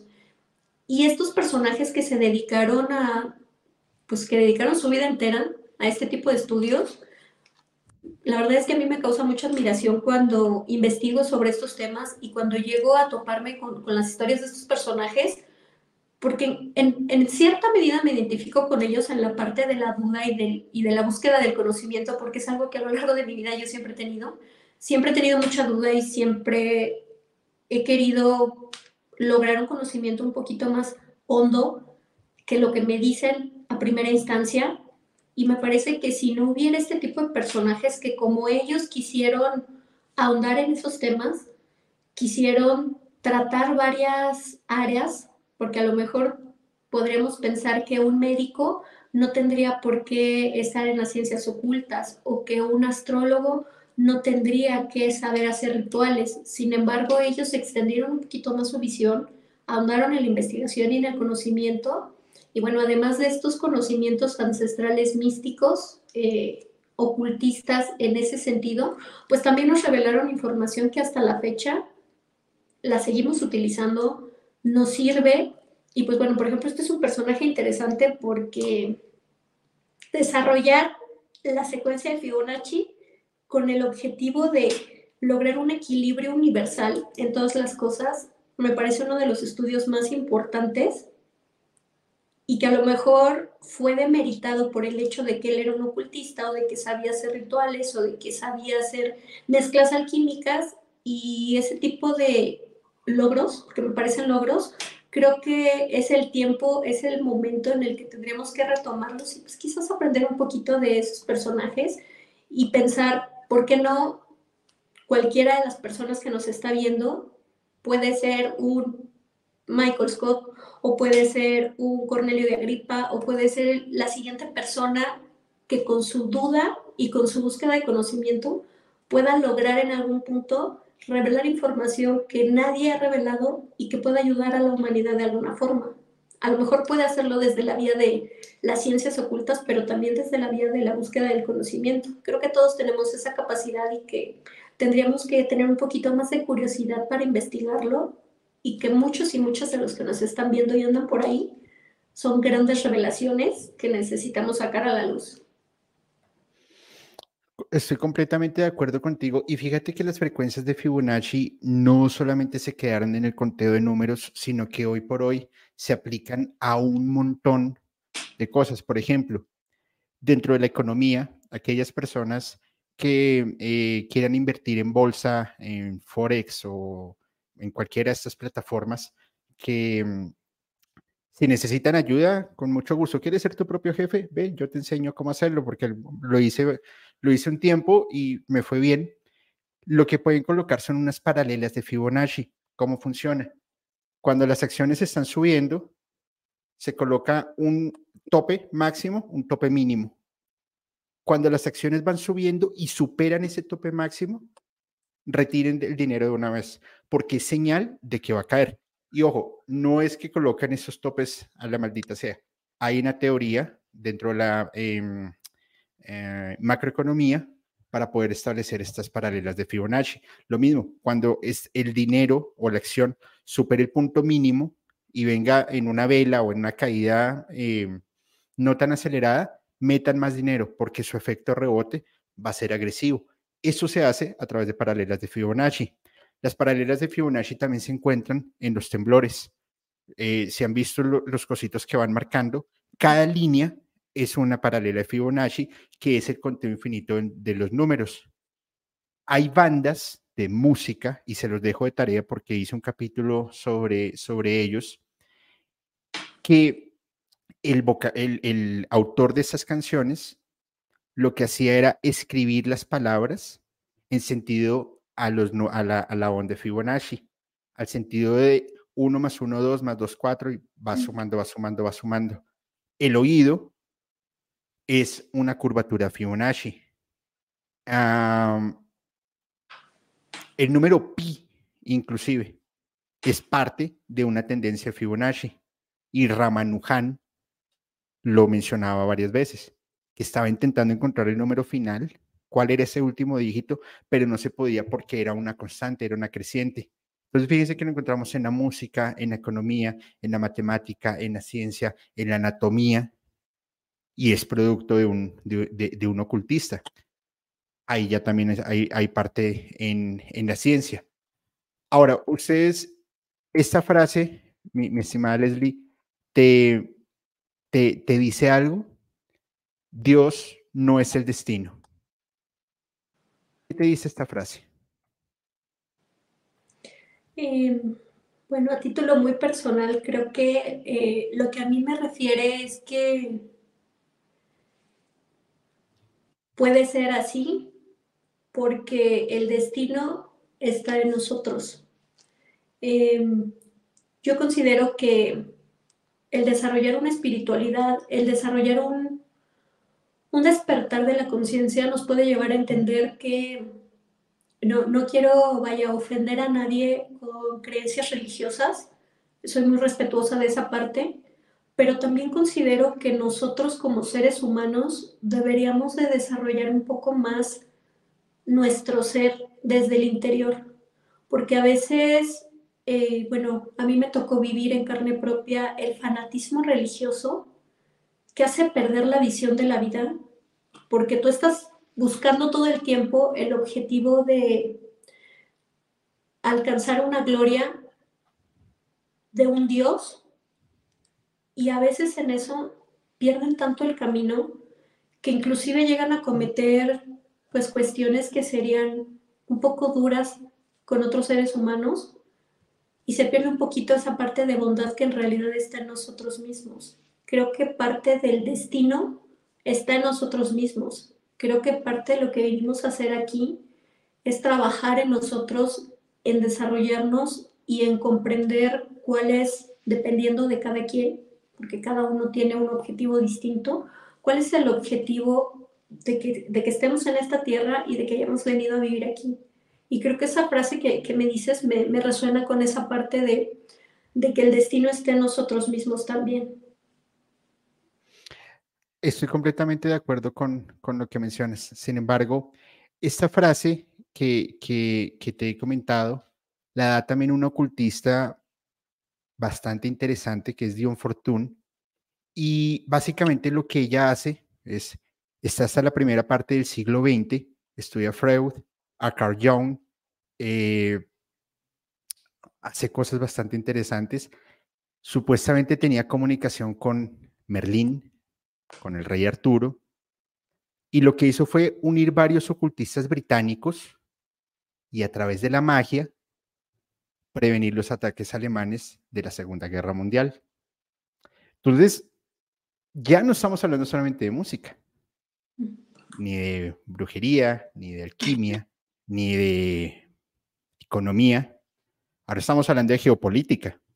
No es un misterio que eh, Winston Churchill llama a Aleister Crowley para pedirle asesoría y por eso el signo de, la victoria. También llaman a otros ocultistas y a través de la magia empezar a coger todas las fuerzas posibles, físicas, eh, psíquicas, espirituales, y ver cómo le podían hacer alto a lo que estaba sucediendo en Europa. ¿Cómo lo ves? Pues precisamente eh, hablando de, de Alemania y de los alemanes, creo que es el momento de hablarles de, este personaje y de contarles esta historia. Em, Julio, ¿tú, sabes o identificas quién es el golem? Eh, no. Ok, te voy a contar, les voy a contar quién es el golem. Allá por 1520 nació un alemán llamado Judá ben Besazen. Este personaje fue un rabino que fue conocido por ser un ocultista, fue uno de los mejores de su tiempo y fue el primero en desarrollar, eh, en emular un poco eh, la técnica de la creación de Adán y él creó un ser hecho a base de arcilla. Y por medio de, pues el conocimiento místico que él tenía y conjuros, así como pues algunos sigilos, logró que este ser de arcilla cobrara vida. Y él lo hizo en su momento para que este ser defendiera al pueblo hebreo del ataque que estaban teniendo eh, del cristianismo en ese momento, porque los estaban matando todo el tiempo por las torturas que, que les hacían y demás. Y él creó este ser que no tenía una conciencia, no tenía una inteligencia, simplemente había cobrado vida y bueno, parte de las características que se decía que, que tenían era la invisibilidad, era una fuerza sobrehumana. imagínate que era una figura enorme eh, de arcilla creada por este rabino y de repente teniendo un halo de vida cobraba una fuerza indecible, podía hacerse invisible y podía eh, contactar espíritus o percibir cuando los había en algún lugar si eran malignos o eran buenos. Eh, esta es una pues leyenda de hace mucho tiempo, pero no fue la primera, perdón, no fue la última, fue la primera, fue el primer golem. Eh, este golem es conocido como el golem de Praga y bueno, pues es el primer ser que se desarrolló de esta forma por medio ya pues de artes obscuras realmente poderosas y se dice que para darle vida, además de los rituales que, el rabino estuvo haciendo durante varios días, escribió en su frente una palabra. Y la palabra era emet. Emet en hebreo significa verdad. Y lo que este ser hacía era responder ante la verdad de la petición que le hicieran. Si le hacían una petición de defender a una persona, y esa persona no estaba en peligro de muerte, sino que estaba atentando contra la vida de alguien, el golem no respondía y no los defendía. Si había una persona que solicitara su ayuda porque estaba en peligro y él sentía que eso era verdad, entonces él respondía y los defendía. Llegó pues inclusive obviamente a, matar personas para defender al pueblo hebreo en ese tiempo y llegó a ser una figura pues bastante reconocida y la gente le estaba agradecida porque los estaba salvando de la masacre y de lo que ellos vivían. Sin embargo, sin embargo, como, como todo en la vida nada es tan simple, este ser no tenía una conciencia y no tenía una inteligencia, pero era era, digámoslo así, como hoy sería la inteligencia artificial, a la que tú le tienes que dar una instrucción clara y precisa de qué es lo que quieres, porque en otra medida quizás no obtengas el resultado que esperas. Se dice que, por ejemplo, les ayudaba con labores domésticas, eh, les ayudaba con ciertas situaciones que requerían de mayor fuerza que la de un humano común. Cierto día, el rabino le pidió que les ayudara que le ayudara, y le pidió al golem que les ayudara a cortar leña. Y pues le aplicó la de fantasía, ¿no? Él le dio esta orden y entonces como que se le olvidó que había pasado esto y el golem estaba acabando con el bosque más cercano, hasta que tuvieron que decirle que se detuviera. Otro día le pidieron que ayudara a llenar un pozo con agua de un río. Y de igual manera, el golem no pudo detenerse y estaba casi inundando el pueblo. Entonces la gente empezó a estar como un poco a disgusto con la parte de, de lo que Golem hacía. Golem no tenía, fue, a mí, cuando yo leí esta historia, a mí se me figuró un poquito como que fue el primer Frankenstein y su creación. Nada más que en este caso la creación fue hecha para defender al pueblo de, pues final, todo, todo el ataque, toda la persecución, todo lo que estaban viviendo, Golem fue la respuesta que este rabino ocultista encontró para poder ayudar a su gente. Pero llegó un momento en el que inclusive todo lo que había hecho por ellos no fue suficiente porque Golem empezó a volverse violento. Y al volverse violento, tenía reacciones demasiado fuertes para la gente y eso no les parecía. Él no comía, no bebía, no necesitaba descanso, pero pareciera que comenzó a cobrar una conciencia con el paso del tiempo, puesto que las cosas que le iban pidiendo, hubo un momento en el que ya no las hacía. Hubo un momento en el que empezaba a deambular en el pueblo, aun cuando nadie le hubiera pedido nada. Entonces la gente fue con el rabino y se quejó y pues bueno, le pedían que hiciera algo porque él ya estaba perdiendo el control de su golem. Golem en hebreo significa materia. Estaba perdiendo el control sobre su materia, que era un instrumento para la verdad. Y ya no estaba haciendo ni un instrumento para la verdad ni algo que les fuera benéfico. En realidad los asustaba más que otra cosa. Así que pues un buen día el rabino no queriendo hacer esto, intentó hablar con él, pero Golem se puso violento con el rabino e intentó matarlo. Después de esto, pues el rabino decidió que era tiempo de, eliminar a Golem. Y se dice que para hacerlo, eh, hay, dos teorías, hay dos historias o leyendas, que para eliminar a Golem, la primera dice que retiró la primera letra de la palabra Emet que había escrito en su frente. Al retirar la palabra, la primera letra, eh, quedaba solamente la palabra Met, que en hebreo significa muerte. Y entonces era como darle un código. Y en cuanto esto sucedió, Golem se desvaneció porque ya no tenía el halo de vida por medio del cual el rabino lo había hecho vivir. Pero hay otra teoría, hay otra leyenda que dice que el rabino sacó de su boca el Shem.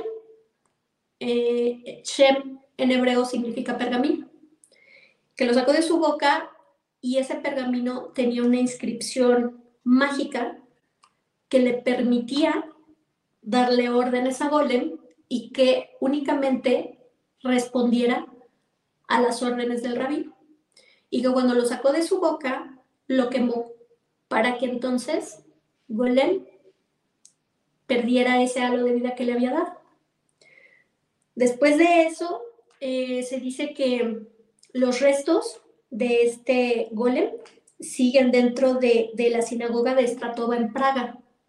Y este golem es conocido como el golem de Praga. Y este rabino alemán es conocido como el ocultista más reconocido de esa época precisamente por la creación de este ser. ¿Qué les parece esta historia? Wow, está tremenda, tremenda, tremendamente interesante. Eh, justamente acá me, escribía em, Pablo que es eh, Emet vida, Emet muerte. Vive con Emet, muere con Emet. Y, y sí, la, la, la, la, había escuchado ya y la verdad es que está, está brutal, brutal, tremenda historia. Y esto es como, como todo, hay personas que dirán, no, es, es falso, hay otros que dirán, wow, pero al final entra a ser partícipe de lo que nosotros hoy por hoy vivimos, estudiamos, eh, aprendemos y por supuesto sí que se trae un montón de cosas bien, bien, bien, bien interesantes. Ahora, hay otros ocultistas que también son bastante reconocidos, eh, como es el caso de Gerald Gardner, que es el, fundador de, los Wicca, que tenía, tenía sus particularidades en, sentido de hacer las cosas, muy criticado, muy cuestionado, porque como, como pues dentro del gremio de la brujería, eh, revelaba muchos secretos que por supuesto pues son, son, son sagrados. Coge antiguas prácticas paganas y las pone en práctica frente a la sociedad que se estaba viviendo en ese momento eh, en el siglo XX.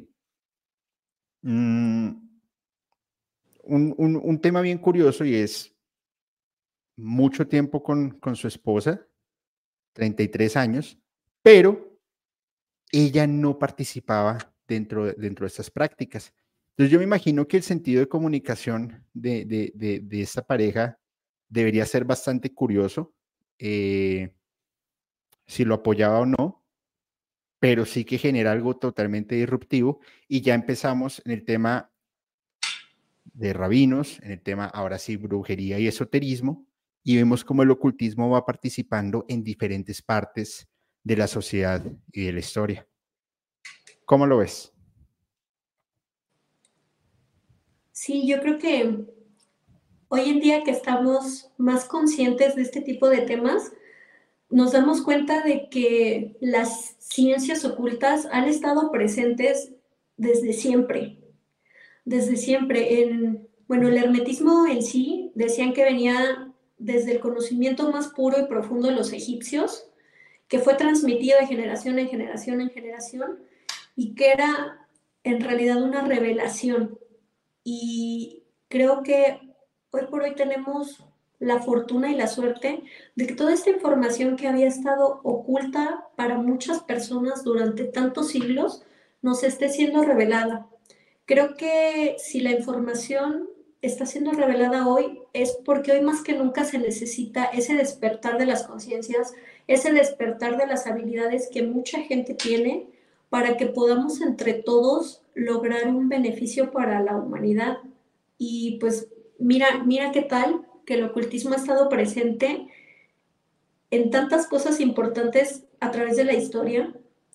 Eh, en todo el mundo, en Alemania, en Inglaterra, en Francia, en Italia, en Egipto, o sea, en Latinoamérica también hubo eh, personajes a los que les llamaban ocultistas y me parece bastante bueno que esa información que ellos estudiaron, que ese conocimiento que ellos pudieron adquirir a lo largo de sus vidas, hoy esté al alcance de nosotros, hoy está a la mano con solamente una investigación o con teclear en una computadora o con comprar un libro especializado podamos tener acceso a esta información, a este conocimiento que nos puede llevar siempre a una mejora, nos puede llevar a cosas bien, bien padres, a que desarrollemos habilidades que inclusive pensamos que nunca, que no teníamos o que nunca podíamos llegar a desarrollar. Y tal que aquí tenemos un montón de alquimistas y un montón de magos también. Sí, no, e, e, estoy completamente de acuerdo contigo. Y, es que, insisto, el, ocultismo participa en, muchas cosas de nuestra vida. Por ejemplo, está eh, Hans Giger, que es, eh, bueno, fue un artista gótico, pero que también dio una aportación al cine enorme y en es en la saga de cine de Alien,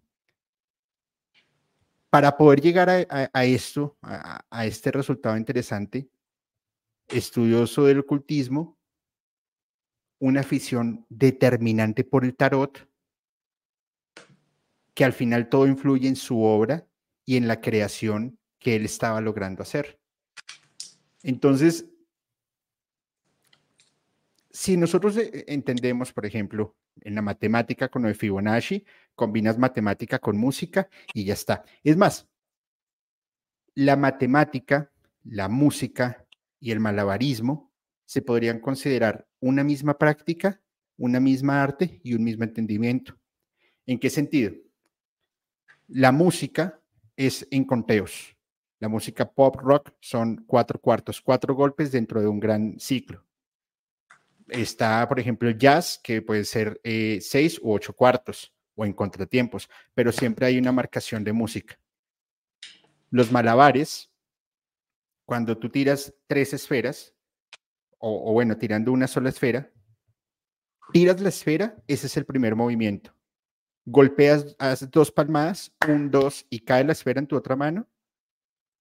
Ahí son tres movimientos. Es lo equivalente a lanzar tres esferas y todo lo estás haciendo con el mismo ritmo. Cuando tiras cuatro, cinco, seis esferas o, clavas o mazos, como lo llamen, o machetes o antorchas o lo que quieran, es exactamente en ritmos, en conteos, en matemática, en infinidad. el ocultismo ha marcado mucho, mucha parte de la ciencia, mucha parte de, la matemática, de la filosofía, de descubrimientos astronómicos, astrológicos, por supuesto, y de la medicina. Entonces, no se trata de satanizar ni se trata de estigmatizar algo que por supuesto nos envuelve en nuestra propia realidad. ¿No crees? Sí, por supuesto. Está, está también este otro personaje llamado John Dee, que era un inglés, eh, y él era el consejero de la reina Elizabeth I. Y decían que era un ocultista sumamente reconocido y él escribió un tomo completo llamado Monas Hipográfica, que hablaba acerca de la creación del ser, de la unidad, y hizo todo un compendio que abarcaba matemáticas, alquimia, medicina, astrología. Después de 500 años que no se había hablado de ese término, él introdujo nuevamente el término de la hermética filosófica. Y se decía que la reina Elizabeth I la tuvo de consejero toda su vida y que para que ella tomara cualquier decisión lo consultaba y cuando él no estaba disponible, consultaba el libro, bueno, los tomos, era, era un tomo como de unos nueve libros, que cuando él no estaba disponible, ella consultaba sus libros para poder tomar decisiones. Y nosotros cuando escuchamos la historia de la reina Elizabeth I, no pensaríamos que hubo un personaje tan relevante dentro de su gestión, o que lo consultaba, o que tenía, bueno, siempre se ha dicho que reyes y políticos y representantes de naciones tienen como, como a sus brujos de cabecera, ¿no? Pero no se pensaría que realmente esta parte ocultista estuviera relacionada íntimamente con las decisiones que se han tomado en el mundo, cuando en realidad sí ha sido así.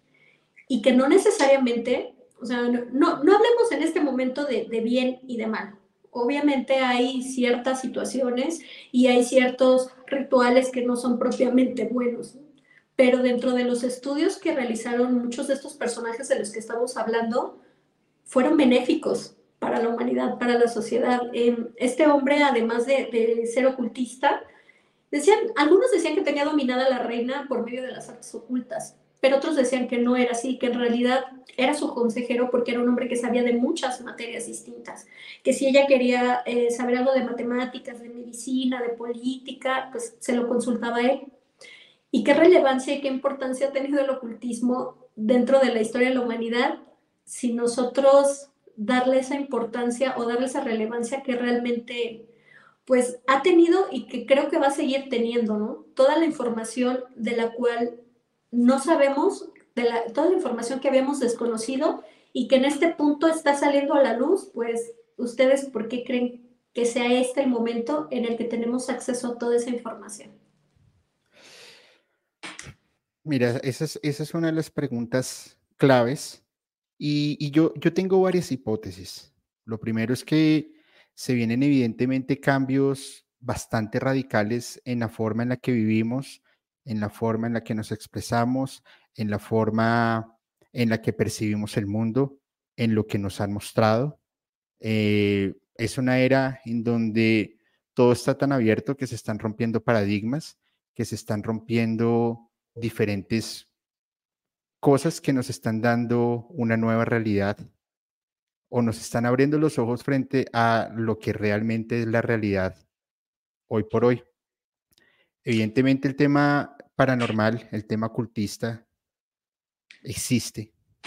Eh, pero por nuestras connotaciones y por nuestros tabús con los que han sido creados nuestros padres, con los que han sido creados eh, nuestros abuelos, con los que nos han creado a nosotros, pues por supuesto que nos llevan a, diferentes, no sé, formas de, de, verlo, a diferentes percepciones. Y es algo que se vuelve confuso. Mm, Dicho esto, para, para, seguir entrando en materia, vamos a ir leyendo unos comentarios con, con, con Leslie, a ver qué van opinando. Voy a saludar también a algunas personas que nos han dado sus superchats y, y seguimos porque creo que tenemos todavía muy, muy buen material. ¿Estás de acuerdo conmigo? Leslie. Sí, por supuesto. Muy bien. Muy bien, vamos a leer acá unos superchats que no había podido leer. Ah, está Isabel Arriaga, creo que ya lo había pasado, no me acuerdo, pero Isabel, te envío un abrazo enorme. Muchísimas, muchísimas gracias por tu aportación. Lo mismo también a Fatuma Vaz, que nos envía un, super sticker y pues qué buena onda, muchas gracias. Dice también Xiomara, eh, saludos Julio, todo mi admiración, toda mi admiración a tu trabajo. Muchísimas gracias. Y, nada, te envío un abrazo enorme y espero que te estés disfrutando este capítulo. También a Guillermo Raúl González, nos, eh, super latino, dice la enigmística, gran, gran invitada, por supuesto. La verdad es que ha sido un capítulo bastante, bastante bueno y vamos a seguir haciendo un contenido bien interesante tanto para la enigmística como para musicalmente se vienen cosas bastante, bastante chéveres. Luz María 75 dice, Hola Julio, eres un gran ser humano, un abrazote. Luz María, un abrazo también para ti, espero que estés súper bien y, pues que todo ande de mejor manera. Sori Sori dice, saludos Julio, el más guapo de los más guapos. Opa, muchas gracias. Hay unas gafas para que no me lo crea. Gracias, gracias. Y dice, ándale otra vez, me van a chantar. Gabriela Animas dice, ese de azul, guapísimo no, es la luz, es la luz del fondo. Muchísimas gracias, Gabriela, por tu super chat y espero que le estés pasando súper bien. Leslie, adelante con los comentarios que quieras leer, por favor, y saludos también que quieras hacer, por supuesto. A ver, aquí tengo a Abril Blue Sky, dice aquí está Shomara, ok, espérame. Dice Lourdes Fernández, nos apoyan a compartir, dice por aquí. Lau, dice, jeje, ese de azul todo bonito. Tienes todo un club de fans, Julio. Voy a cobrar membresía. Sí, ya, ya este, vamos, a hacer una suscripción en su canal, una suscripción. Eso, eso, con, con material exclusivo. Parece, con material exclusivo. Julio cantando este, canciones en, en, lugares que parezcan paranormales. ¿Qué tal? ¿Qué les parecería eso? Imagínate que hay, hay, un, hay un sitio acá en Bogotá Saludos, tío Julio. Siempre un gusto ver tus videos. Transmites muy buena y bonita vibra. Muchísimas gracias. Eh, hay un sitio aquí en Bogotá que es así medio paranormal para ir a hacer canciones, invocaciones y aperturas de portales. Es una antigua em, fábrica abandonada de licores. Imagínate un video ahí de contenido exclusivo cantándote unas cancioncitas. Uy, no, eh, no, imagínate yo cantando algo por allá de Bad Bunny, quién sabe quién invoco. No, no, mejor dije eso. Gracias. Que no sepan, no sepan ni qué están diciendo y de repente invocaron a un demonio. Ay, sí, pobre Bad Bunny. Oye, a ver, espérame, es que de repente aquí se me pierde. Dice Madel Cifuentes, hola a todos, aquí llegando. Lo siento por la tardanza. Dice Cosmo Lebón, Grande, Julio. Eh, por eso falló la vela, por la luz que transmites. Excelente persona, Muchas gracias. Y mira que la vela quedó hasta como con forma de corazoncito. Dice numerología. Dice que, quiere que toquen el tema de numerología. El tema de numerología lo vamos a tocar en dos partes. La primera eh, con, con, una invitada que, que, vuelve, que se llama eh, María Fernanda Fuentes, Mafe Fuentes de Serendipia. Y también vamos a hacer algo en numerología con despertar de una nueva conciencia. Ahí va a estar interesante. ¿Quién más es por ahí? Dice por aquí, eh, Mrs. Obrera lee, saludos tío Julio, siempre un gusto ver tus videos, transmites buena y bonita vibra. Ah, eso fue el que le hice hace un ratito. Muchísimas gracias.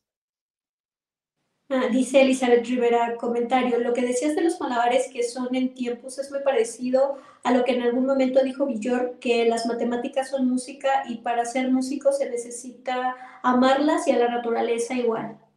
Ajá, exactamente.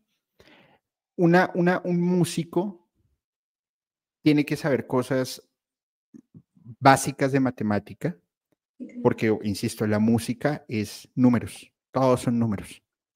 Y ahí yo te hago una pregunta, y esa pregunta me encanta hacerle. ¿En dónde están los números? ¿En la mente o en la realidad? No sé, en las dos. nosotros creemos que esto es un 1 y esto es un 2, porque estos dos dedos no podrían ser un 3 o un 4. ¿Cuál es la concepción? Entonces, si esto no es un 2 y fuese un 1, porque en mi mente yo tengo que es un 1 y en la realidad es un 2. Si es como se puede distorsionar lo que yo sé a lo que yo veo y a lo que es real. Es un triángulo bastante interesante. Claro, porque es lo que también es, es una concepción enseñada, ¿no? Porque es lo que te dijeron. Claro, claro. Es lo que me dijeron y es que así viene la religión, la política, todas las enseñanzas, es simplemente una, un, un paso a paso. Oye, me pierdo, ¿sigo leyendo? O, Sí, dale, dale, por favor, por favor. Ah, dice Pili, Pili AB, excelente programa y cada vez más interesante, qué invitados enormes. Dice Cosmo Lebón, qué milagro, ok, qué milagro, muy buenas noches. Dice Diablo Realista. Eh, espérame un segundo. bueno, no, no todo, probablemente no todo el mundo le encante todos los temas o todas las personas, pero igualmente les mando un saludo y gracias por enriquecer el programa. Al final ya, ya me ha costado un poco de trabajo, pero hay que, hay que aprender a darle de larga eso. Ya oculté el, comentario. Y, miren, es, es, es, sencillo. Obviamente, no a todas las personas les puede gustar el tema. Hay otras que sí se van a súper interesar. No importa, está bien. Pero todo manejémoslo con respeto, por favor. Es lo único que yo les pido. Respeto y ya está. Continúa, mi estimada Leslie, por favor. A ver, dice Juan Carlos Ortega, eh, pero me hace reír mucho y aprendo. Eh, por acá había uno que decía que Julio te animes a cantar. Dice, los haters fuera, respeten. Saludos a todos. Uy, mira, desde Argentina, Claudio Manuel saluda acá desde, Argentina. Qué buena onda. Bueno, vamos a ver, vamos a ver. Hay un, hay, un, hay un personaje, vamos a continuar, hay un personaje que a mí me parece bastante interesante dentro, dentro de toda esta onda que estamos llevando, y es Apetus el Livio. Y resulta que él era un, un, ocultista bastante curioso, además bastante inteligente, porque él simplemente quería ser como un dios. Él quería ser adorado, básicamente. Entonces, ¿qué hizo? Compró loros y los enseñó a repetir una frase que se llama, que dice, Apetus es un dios. Y mandó a volar los loritos por, por diferentes lados. Resulta que lo descubren y le enseñan a un loro a decir, a Fetus nos obliga a decir que es un dios. Y se le fue al carajo lo que él estaba haciendo. Al final, él, es, él fue quemado eh, en vida. ¿Sabes qué es lo interesante? Que él se le considera uno de los pioneros del marketing por llevar mensajes de forma disruptiva. También en los ramos profesionales encontramos ocultismo. ¿Qué opinas? Sí, claro, por supuesto. En realidad, pues volvemos al inicio del término en el que ocultismo no solamente significa artes obscuras, sino todo el conocimiento que no ha sido revelado. Y todo el conocimiento que se ha revelado a través de la historia en algún punto ha sido juzgado, en algún punto ha, sido satanizado. Eh, recuerden también esta parte en la que en Alemania quemaban los libros que tenían mayor aporte de conocimiento, ¿no? ¿Cómo podemos ver siempre a la humanidad atacando lo que desconoce? Ya sea llamándole maldad o llamándole mala o malo a la persona que está compartiendo esos conocimientos.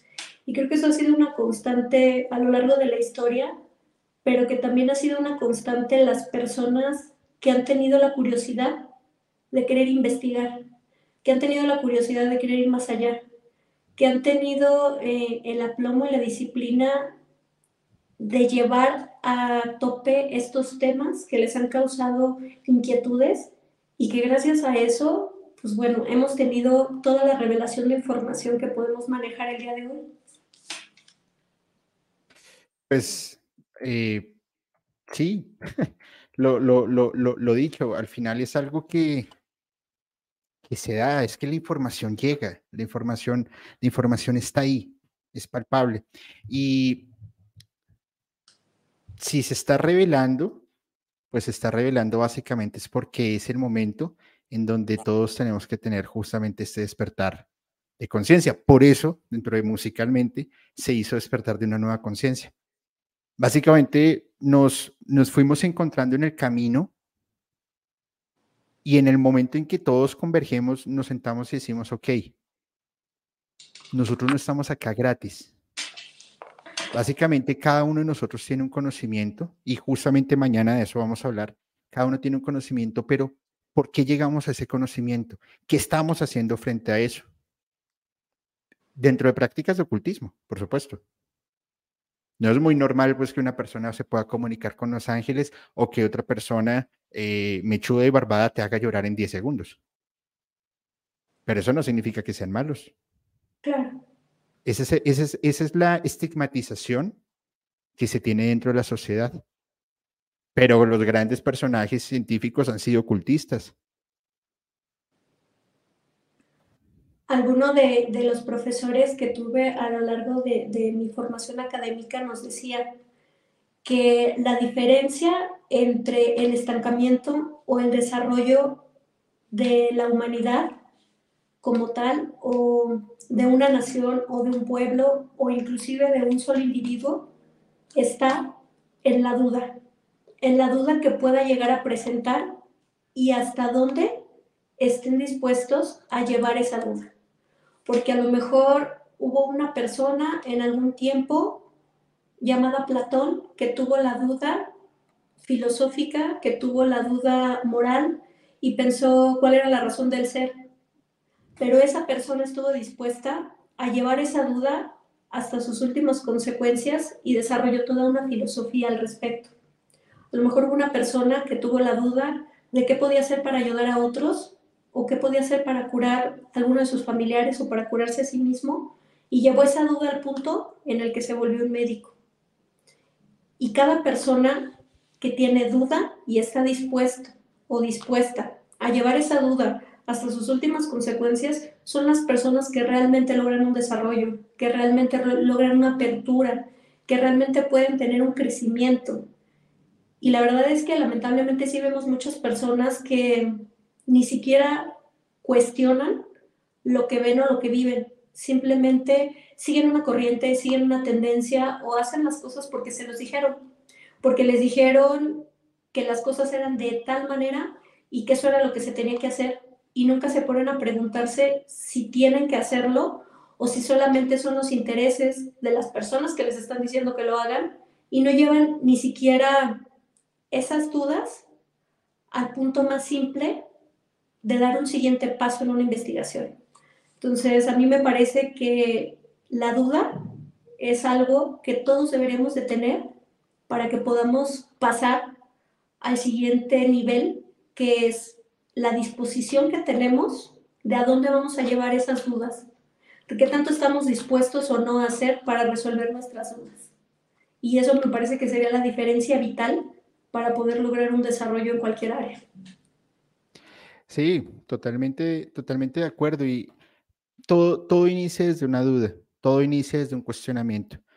Si, si, no, si no se diese justamente ese cuestionamiento, eh, este el por qué, si realmente es así o no, pues realmente los avances no, no, no se darían. Y, eso se ha visto desde la mayéutica, eh, donde se, se derrocaron a los sofistas a través justamente de preguntas, de no todo es porque hay un montón de dioses, sino eh, porque pueden haber más razones que nosotros como personas hoy por hoy no estamos percibiendo. Eh, va a salir un capítulo, ese capítulo va a ser exclusivo en Spotify por, por bueno, por temas que, ocurrieron. Eh, y ese capítulo lo grabé en Ciudad de México con Don Metal.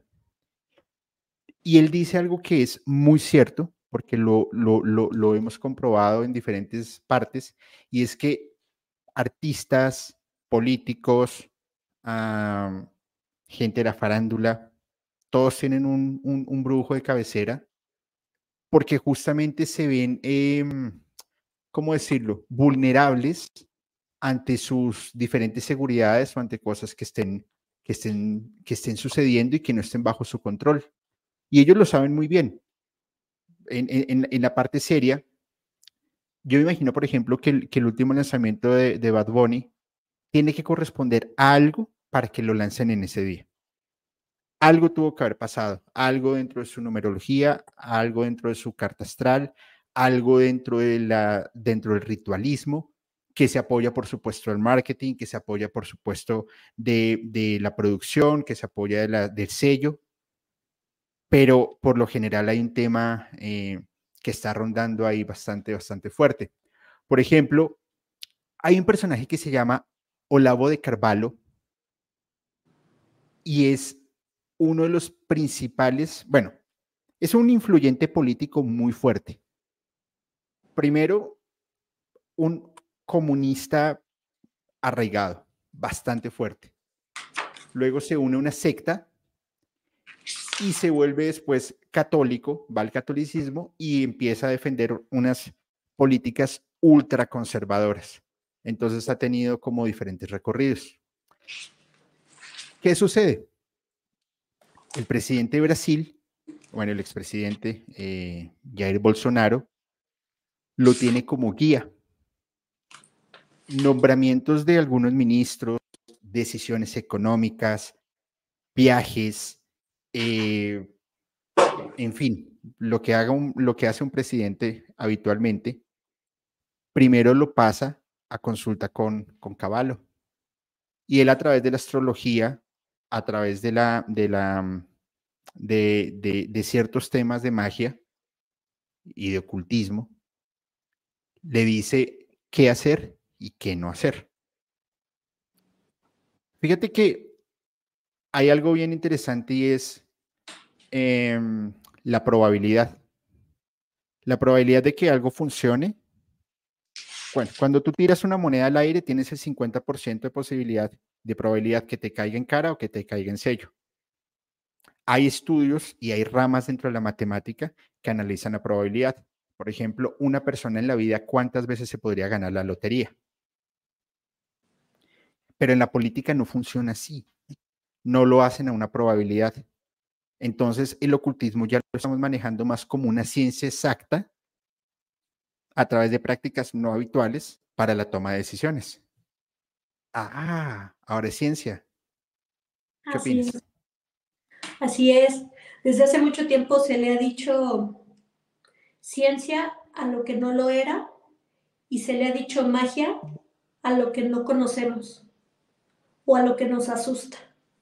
Eh, la conciencia del ser humano no está diseñada de facto para estar desarrollada en una primera instancia, sino para tener un proceso por el cual tenga un desarrollo. Si no fuera así, pues hubiéramos nacido con conciencia, ¿no? Y hubiéramos nacido pudiendo hablar y hubiéramos nacido con nuestras habilidades cognitivas desarrolladas, pero no es así. Es un proceso que se tiene que llevar. Y me parece que en este punto la política y los mandatarios o quienes han tomado las decisiones de las naciones siempre han estado rodeados de este tipo de personajes.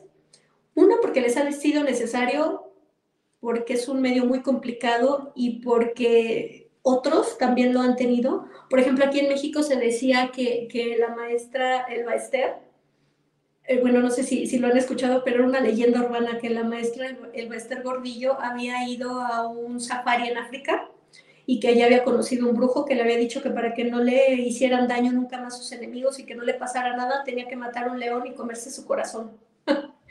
y, contaba la leyenda que ella lo hizo y, y, que a partir de eso, por eso ella no tenía miedo de nada de lo que ocurriera o de las corruptelas que había cometido porque sabía que no le iba a pasar nada. Y bueno, pues no lo sé, no podría asegurar ni diferir de eso, pero lo que sí es verdad es que a pesar de que ella estuvo en la cárcel tanto tiempo, pues logró salir y hoy por hoy la ley no, no le quitó sus cosas completamente porque cuando salió se las devolvieron, eh, se casó, creo que está muy saludable después de que estuvo muy enferma cuando estaba en prisión. Eh, hay ciertas cosas raras durante la historia de la política que me hacen pensar que sí, el ocultismo siempre ha estado presente. Hay también eh, una historia, esta es rusa, ya hablamos de, varios hombres ocultistas y no hemos hablado esta vez de mujeres. Tengo yo un, caso de, una mujer a la que llamaban Yuna. En realidad ella se llamaba Yevgenia eh, Yevchenka y era rusa. Ella fue una curandera psíquica. Fue una curandera psíquica que trabajó con el primer ministro soviético, Andrei Andropov, que es conocido que era un personaje sumamente duro, sumamente indolente que era un político y un estratega al que todo el mundo le tenía miedo. Y ese personaje tenía una curandera psíquica que lo aconsejaba y que lo ayudaba en sus enfermedades y que la tenía en la cabecera todo el tiempo. Y no fue el único. Eh, se dice que hasta Boris Yeltsin, esta mujer Yuna, estuvo involucrada dentro de la política y la toma de decisiones eh, en una manera pues oculta y escondida, pero que cada vez que tenían un problema o cuando se iban a enfrentar ante las multitudes, la consultaban para que les hiciera rituales de protección y cuando estaban enfermos o sus familiares estaban enfermos, iban con ella para que los curara.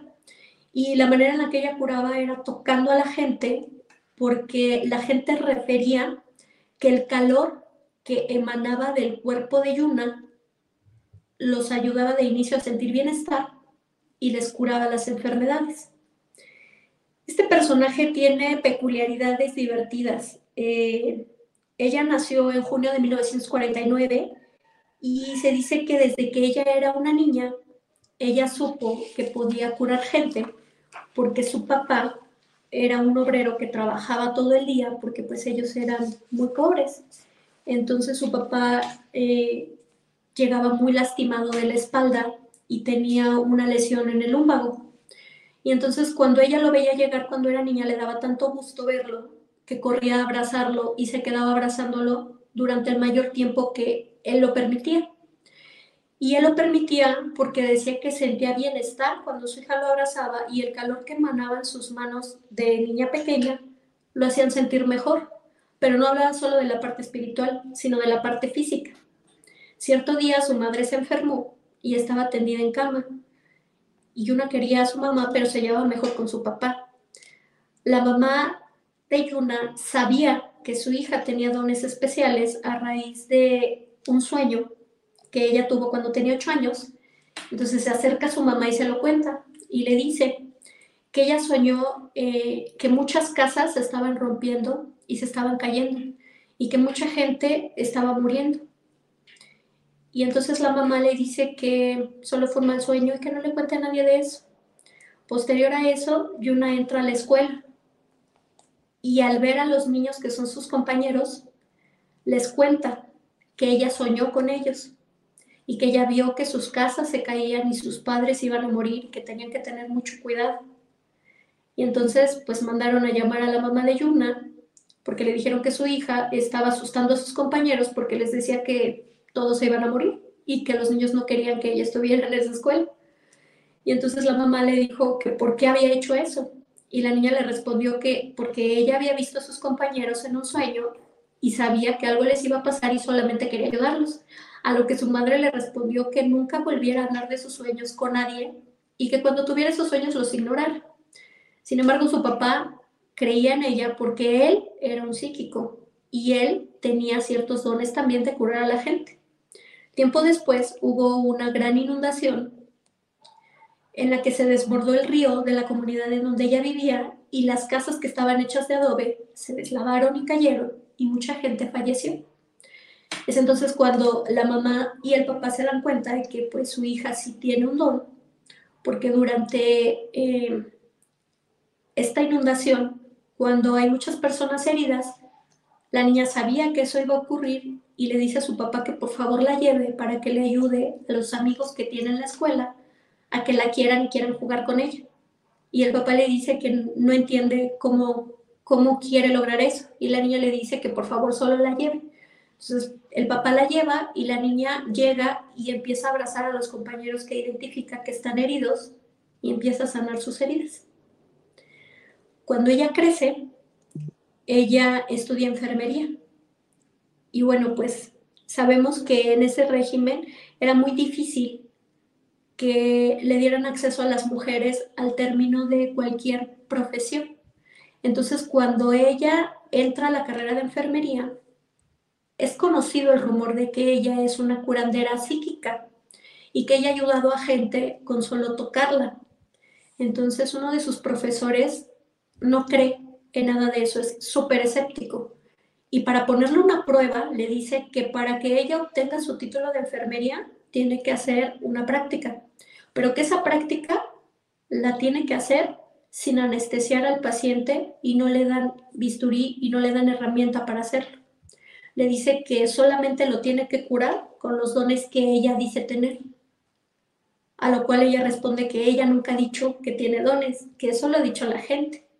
Sin embargo, le ponen esa prueba y no le dan material y le dicen que solamente en esa forma le van a dar el título de enfermería y ella tiene mucho tiempo que no lo ha hecho, sin embargo, pues le gusta ayudar a la gente y le ponen como práctica a una persona que requiere de atención médica y de una cirugía. Entonces ella con el calor de sus manos y concentrándose, tarda un poco más de tiempo porque está mirándola a todo el mundo, pero logra sanar a la persona. Después de eso le hacen estudios y eh, la persona tenía un hematoma que le estaba obstruyendo una parte del cerebro y después de que ella lo ayuda, ese hematoma desaparece. Así que no tienen más remedio que darle el título de enfermera. Esto que sucede durante su examen llega a oídos de los altos mandos rusos en ese tiempo que la mandan a llamar para saber si lo que ella dice es cierto. El novio de ella en ese tiempo trabajaba dentro del gobierno y hay un momento en el que su jefe, que era el primer ministro con el que después ella trabaja, se enferma muy fuerte entonces él le pide que por favor lo ayude a sanar a su jefe, porque si se queda sin trabajo, no va a tener para pagar una casa o comida. Y ella no está muy segura de hacer eso por un político y menos por uno tan duro. Sin embargo, pues ella siempre tiene esta parte de humanidad y decide ayudarlo. Y cuando lo toca y con el calor de sus manos la persona se cura, él que era tan duro y tan escéptico comienza a creer en ella y le pide que se quede a trabajar ahí. Y la prueba es que toda su vida trabaja con él y con varios más, cuando en ese tiempo, en ese lugar y en ese momento, con el régimen tan duro que había, sería muy difícil que alguien creyera en ese tipo de cuestiones y mucho menos que tuvieran a una consejera o a una psíquica curandera como lo fue Yuna. ¿Qué opinan de esa historia? Súper, súper, súper interesante. Y es que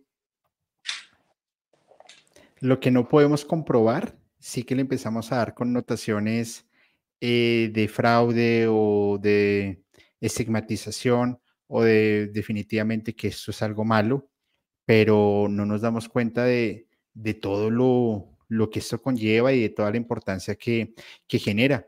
Y justamente que mencionabas em, de, la participación de, mujeres, creo que una, una de las pues hay muchas que son bien importantes. Hay una inclusive en el gobierno de, Reagan, él tenía su, su, propia vidente, que lo que ella hizo fue que lo previno de un intento de, desvivimiento y la contrataron para, para, que ella pues justamente empezara a, cuidar ese tipo de cosas. Las personas más cercanas al gobierno de Reagan decían que lo mismo, todas las decisiones políticas, financieras, administrativas de gran envergadura, antes de pasarlas a Congreso o de tomar decisión, la pasaba por ella para que eh, pues ella le diera su punto de vista frente pues al, estudio. Ella se llamaba eh, Johan Kigli. Sin embargo, creo que una de las, de las más interesantes, a mi juicio, que aún está viva, es eh, la bruja Adelina. y ella es eh, española, justamente eh, orienta, si lo quieren llamar así, al, al expresidente Jordi Puyol en toda la toma de, de, decisiones. Básicamente, a él, a ella, perdón, le consultaban no solamente las decisiones de gobierno, sino las decisiones de familia y las decisiones personales. En diferentes momentos en la semana, lo que ella llevaba eh, era, eh, lo que ella hacía era una limpia de huevo. Cogía el huevo blanco de la gallina, lo pasaba por la espalda y ese quedaba totalmente negro. Y era justamente porque estaba recogiendo todas las malas energías, em, todas las malas energías. Sin embargo, eh, Puyol dice, ok, no voy a consultarla más, hasta luego, y paradójicamente empiezan todos los problemas con la justicia. Es raro. Es como, si no me consultas a mí, si no estás conmigo, te voy a joder. Mm. Ojo, es una opinión, no estoy diciendo que eso sea así. qué peligroso es, porque hay personas que saben que tienen un don, que tienen un poder, pero lo único que hacen es aprovecharlo y ya cuando no sirves, pues empiezas a extraer todo el jugo hasta que secas la fruta. Y eso sí que se ha visto. Con Hitler fue algo similar. Hitler tenía un ocultista. Y ese ocultista básicamente conoce, lo conoce a él cuando él era un, cargo medio y le, le empieza a mostrar cosas bastante interesantes. Entonces Hitler que le dice, ok, maestro, vamos a hacer lo siguiente. Usted a través de la astrología o de la magia o lo que sea, usted me va a prevenir de decisiones que no sean acertadas. Y él le dice, listo, vamos con ello. Pero yo qué gano? Y Hitler le dice, ok, vas a tener acceso a información privilegiada y vas a decir que son, eh, que lo adivinaste. Opa, paseo. Ahora voy a predecir el futuro. Súper bien, listo. ¿Qué sucede? Resulta que hay un incidente con un holandés en donde e, e, este, esta persona dice, es que eso no fue así. A la semana, este brujo, si lo quieren llamar así, apareció desvivido por pedacitos a las afueras de Berlín. Se te fue la mano. Es como firmar un, pacto, no sé si con el diablo, pero con algo bastante turbio. Sí, bueno, hemos, hemos hasta ahorita hablado de, de estos aspectos del ocultismo que no son tan negativos como se percibiría, pero bueno, creo que también hay que hablar de la otra parte, la que en realidad sí es difícil, la que en realidad sí es peligrosa, con la que en realidad hay que tener cuidado y que no cualquiera lo puede hacer, porque también esa parte es cierta. Por ejemplo, de esta historia que yo les contaba de esta eh, señora llamada Yuna, que fue una curandera psíquica que trabajó para los rusos, hay una peculiaridad con ella. Ella tenía este don de ayudar a la gente y de sanarla por medio del calor de sus manos y de su cuerpo. Y lo hizo durante muchos años. Llegó un momento en el que ella se casó, tuvo un hijo y su hijo enfermó de cáncer y ella misma enfermó de cáncer. Y ella no tuvo la capacidad ni de sanar a su propio hijo, ni de poderse sanar a ella misma. Y cuando le preguntaron por qué no se podía sanar a ella misma, ella simplemente dijo que ese era el precio que ella había estado dispuesta a pagar por ayudar a los demás. Lo que ella no sabía era que en determinado momento tampoco iba a tener la capacidad de poder ayudar a su hijo. Así es que su hijo tenía más o menos 14 años cuando falleció y ella no lo pudo ayudar y también estaba enferma al mismo tiempo que su hijo. Así que poco tiempo después de que su hijo falleció, ella también falleció. Todas las personas a las que ella ayudó, a todas las personas a las que ella benefició, y llegó el punto en el que ella no pudo ni beneficiarse a ella misma, ni tampoco ayudar a su hijo. Y es que esa es la otra parte.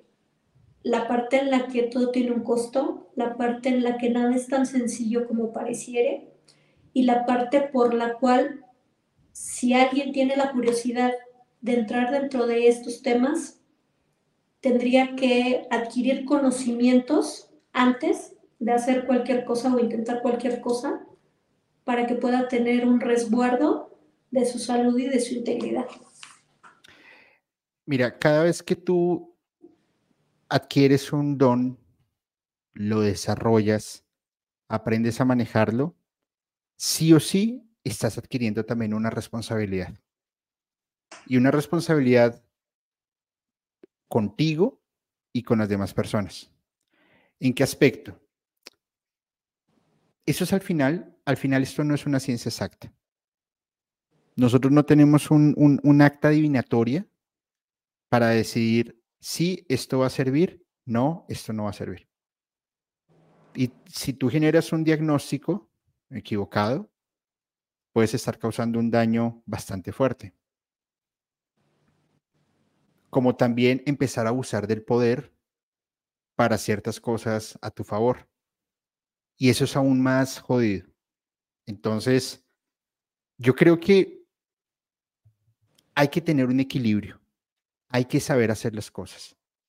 Porque en tus manos estás sosteniendo esperanzas y deseos y futuros de otras personas. Sí. Bueno. Había una, una historia más, si mal, si mal no estoy, ¿no? Sí, así es. Es, la última, creo que viene bastante bien porque tiene todo que ver con esto. Adelante. Bueno, pues eh, no sé si ustedes alguna vez han escuchado hablar de los nodos secretos. Si no, pues les vamos a contar qué es lo que son. Eh, en los años entre 1940 y 1950, los nodos secretos fueron institucionalizados. Y lo que los nodos secretos eran son filmaciones realizadas confidencialmente por el régimen franquista para la Iglesia Católica. Eh, lo que le pedían a estos personajes era que documentaran fenómenos milagrosos que refería la gente en estos tiempos que habían estado ocurriendo con mucha continuidad en la región, particularmente de las afueras de Madrid. Entre España y las afueras de Madrid habían estado ocurriendo varios sucesos que la gente llamaba milagros.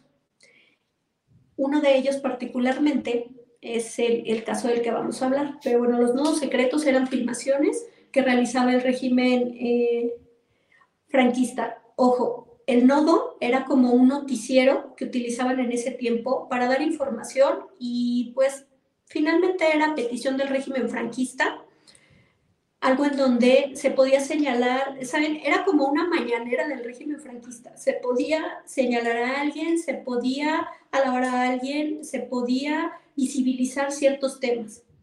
Eso era en realidad el nodo, era un noticiero pero los nodos secretos eran en particular estas filmaciones que los franquistas le habían pedido para que fueran a los lugares en donde se decía que había milagros y comprobaran si en realidad esos milagros eran verídicos o no. Eh, se decía, había una leyenda en este tiempo de tres niñas que acudían a una escuela en las afueras de Madrid y que habían estado curando gente. Se había corrido el rumor de que estas niñas eran milagrosas porque sanaban a la gente. La gente llegaba, ellas eh, se hincaban en cierta posición y parecía que estaban orando. Y entonces la gente les pedía por la sanación y la recuperación de su salud y ellas curaron gente. Eh, pero había habido en la misma zona otros casos como estos. Eh, esta información que recababan los nodos secretos de llegar a hacer estas filmaciones era una información que se iba directamente al Vaticano. La revisaban las altas curias del Vaticano y decidían si realmente eran casos que valieran la pena o no. Ellos referían que había tres tipos de casos. El primer caso era en el que fuera solamente una enfermedad mental, lo que estuvieran refiriendo, o histeria o algún trastorno. El segundo caso era el caso en el que realmente lo que describían fuera un milagro, que valiera la pena hacer una revisión para poder realizar una beatificación o una canonización. El tercer caso era el caso en el que no fuere ni uno ni otro, sino que fuere una infestación demoníaca, que también tenía la habilidad de sanar. El caso por lo que fueron a investigar esta escuela con estas tres niñas es porque, como se había corrido el rumor de que ellas curaban, entonces la gente se reunía fuera de su escuela. Ya les habían pedido que por favor no lo hicieran, pero la gente estaba desesperada en el régimen franquista y había mucha gente que también estaba enferma porque estaban pasando por mucha hambre y por un momento muy duro. Así que se reunían afuera de la escuela esperando a que estas niñas pudieran recibir a esta gente y les pudieran ayudar. Cierto día se juntó un tumulto de unas 40, 50 personas que estaban esperando y mientras las niñas estaban haciendo esta especie de oración, las personas que estaban ahí no solamente no fueron curadas, sino que empezaron a sentir estragos de enfermedad. Algunos referían que era como si se ahogaran, otros referían que tenían tanto dolor en el cuerpo. El punto es que todas estas personas fallecieron y varias de las personas que habían referido ser curadas por las niñas fallecieron también. Es entonces cuando la iglesia decide enviar a alguien para que verifique cuál de los tres casos es el que aplica en esta situación. Cuando llegan a hacerlo, se dan cuenta de que eh, esta escuela fue tiempo atrás un lugar en donde los seminaristas vivían y hacían sus actividades. Y tenían una leyenda en ese tiempo había habido una mujer que se dedicaba a la prostitución que había sido herida. Entonces los sacerdotes la llevaron a ese lugar para asistirla y ayudarla mientras se recuperaba. La mujer fallece en ese lugar. Sus heridas eran demasiado profundas y ya no la pudieron ayudar. Así que retiran el cuerpo. Pero en el lugar en donde la habían dejado durmiendo era una especie de cama de piedra. Y la piedra sangraba y la piedra sangró durante mucho tiempo después de que ya habían retirado a la mujer fallecida de ese lugar. Era un caso de revisión de la Iglesia Católica, pero era un precepto que no podían aceptar ya que sabían que la mujer se dedicaba a la prostitución. Así que simplemente decidieron no hablar del caso, pero había habido una situación extraña en ese lugar. Muchos años después, cuando se convierte en una escuela, están estas tres niñas que están teniendo este tipo de milagro en el que curaron a mucha gente, pero llega un momento en el que la gente se muere. Entonces, cuando llegan eh, en el siglo XIX, se empezó a utilizar un químico especial dentro de la cinta de grabación, que es lo que estamos viendo ahorita, y se decía que cuando utilizaban ese químico en la cinta de grabación, la cámara podía percibir algo que los ojos humanos no podían. Bueno, pues más adelante ese tipo de cámaras fueron muy conocidas para grabar otro tipo de cosas. Derivado de eso se pudieron hacer estas tecnologías para psicofonías, estas tecnologías que capturan el aura y demás. Pero estos nodos secretos fueron las primeras grabaciones de seres paranormales, de seres espirituales, de entes que pudieron ser grabados. Y se dice que estos nodos estas latas de películas hoy por hoy todavía se conservan en la parte restringida del Vaticano, que no cualquiera puede tener acceso a esta información. Pero lo que ocurrió cuando fueron a realizar esta investigación fue que estaban las niñas y empezaron, empezaron solamente a leer la parte del ritual de exorcismo como prueba para saber si las niñas realmente eran milagrosas o estaban infestadas. Y en el momento en el que empezaron a leer esto, las niñas empezaron a retorcerse y las personas que estaban en ese momento también. Las personas fallecieron y las niñas estuvieron gravemente inconscientes y heridas. Así que con esta información volvieron al Vaticano para solicitar un exorcismo. Con la aprobación del Vaticano regresaron para intentar el exorcismo de las niñas milagrosas que en realidad no eran milagrosas, estaban infestadas. Pero no pudieron terminarlo porque las niñas fallecieron. Sus cuerpos no resistieron el exorcismo. Y lo que grabaron en esta película fue la entidad que brotó cuando las niñas fallecieron, a lo cual después de mucha investigación se dieron cuenta de que lo que habitaba en ese lugar, desde el caso de la mujer que murió ahí y que pues finalmente nunca limpiaron porque no sabían qué era, era algo que conocen como un elemental. No pudieron exorcizarlo de las niñas, no pudieron retirarlo con todo lo que hicieron y lo que decidieron hacer con este lugar fue cerrarlo permanentemente. Aún sigue siendo propiedad de la Iglesia Católica. Sin embargo, estos nodos secretos nunca han salido a la luz pues se dice dentro de las curias católicas que inclusive ver este tipo de películas puede desatar eventos paranormales de los entes que fueron filmados a través de ellos. Y esto es una prueba de que el ocultismo tiene su parte no tan mala como se viera, pero también tiene su parte peligrosa.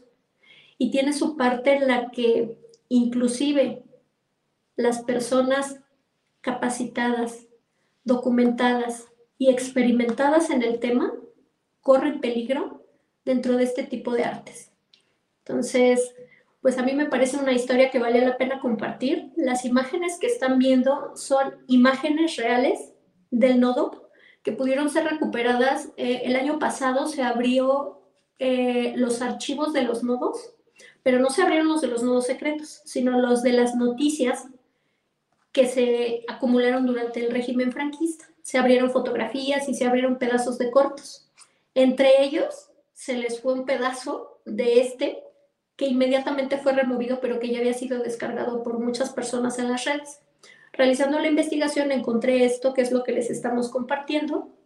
Y pues bueno, esta es la última historia que tengo para compartirles y con la intención de que cualquier duda que puedan tener al respecto de estos temas, por favor, investiguen, por favor consulten o acérquense a personas que tengan conocimiento y nunca intenten hacer nada de lo que lean o nada de lo que les digan que parece muy sencillo, solos y sin tener el suficiente conocimiento.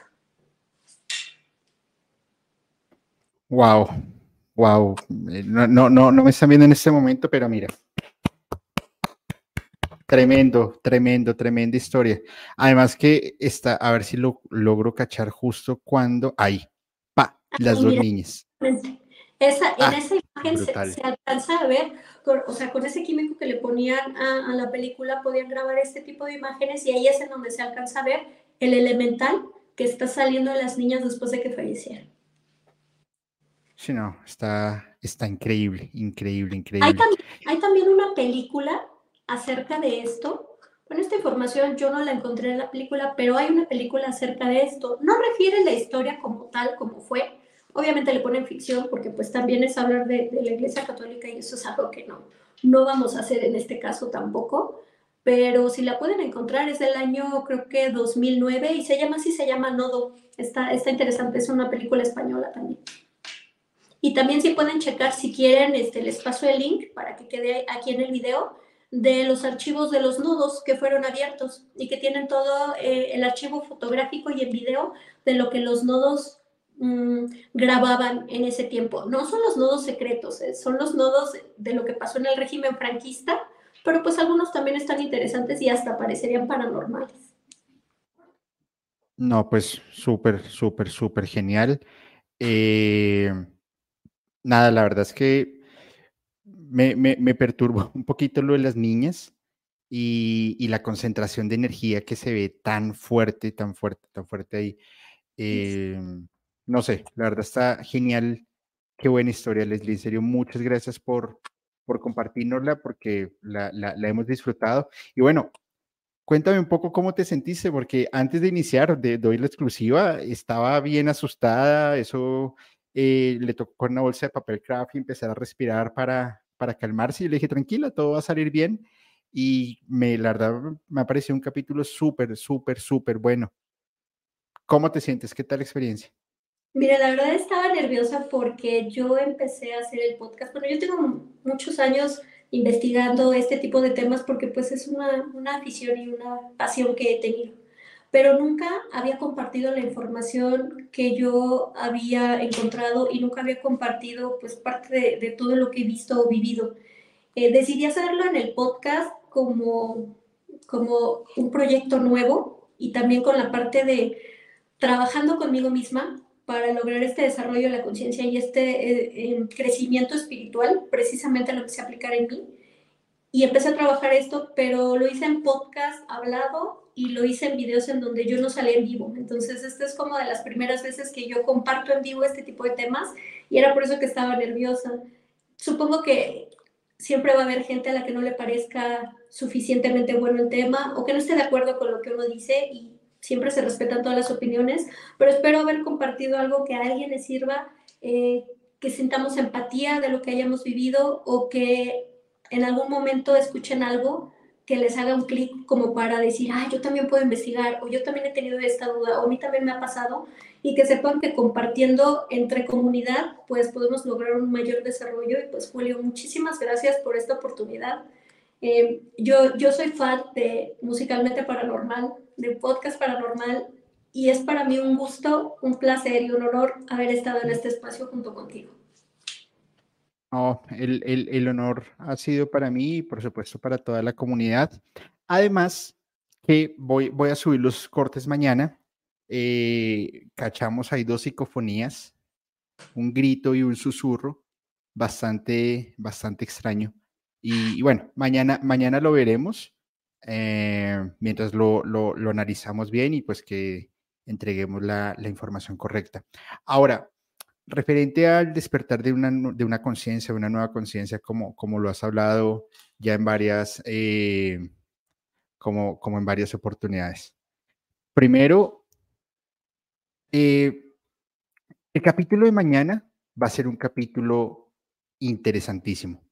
Primero porque vamos a hablar sobre la sanación. Eh, y esto que es, cada uno va a contar un poco sobre su, su experiencia, va a contar eh,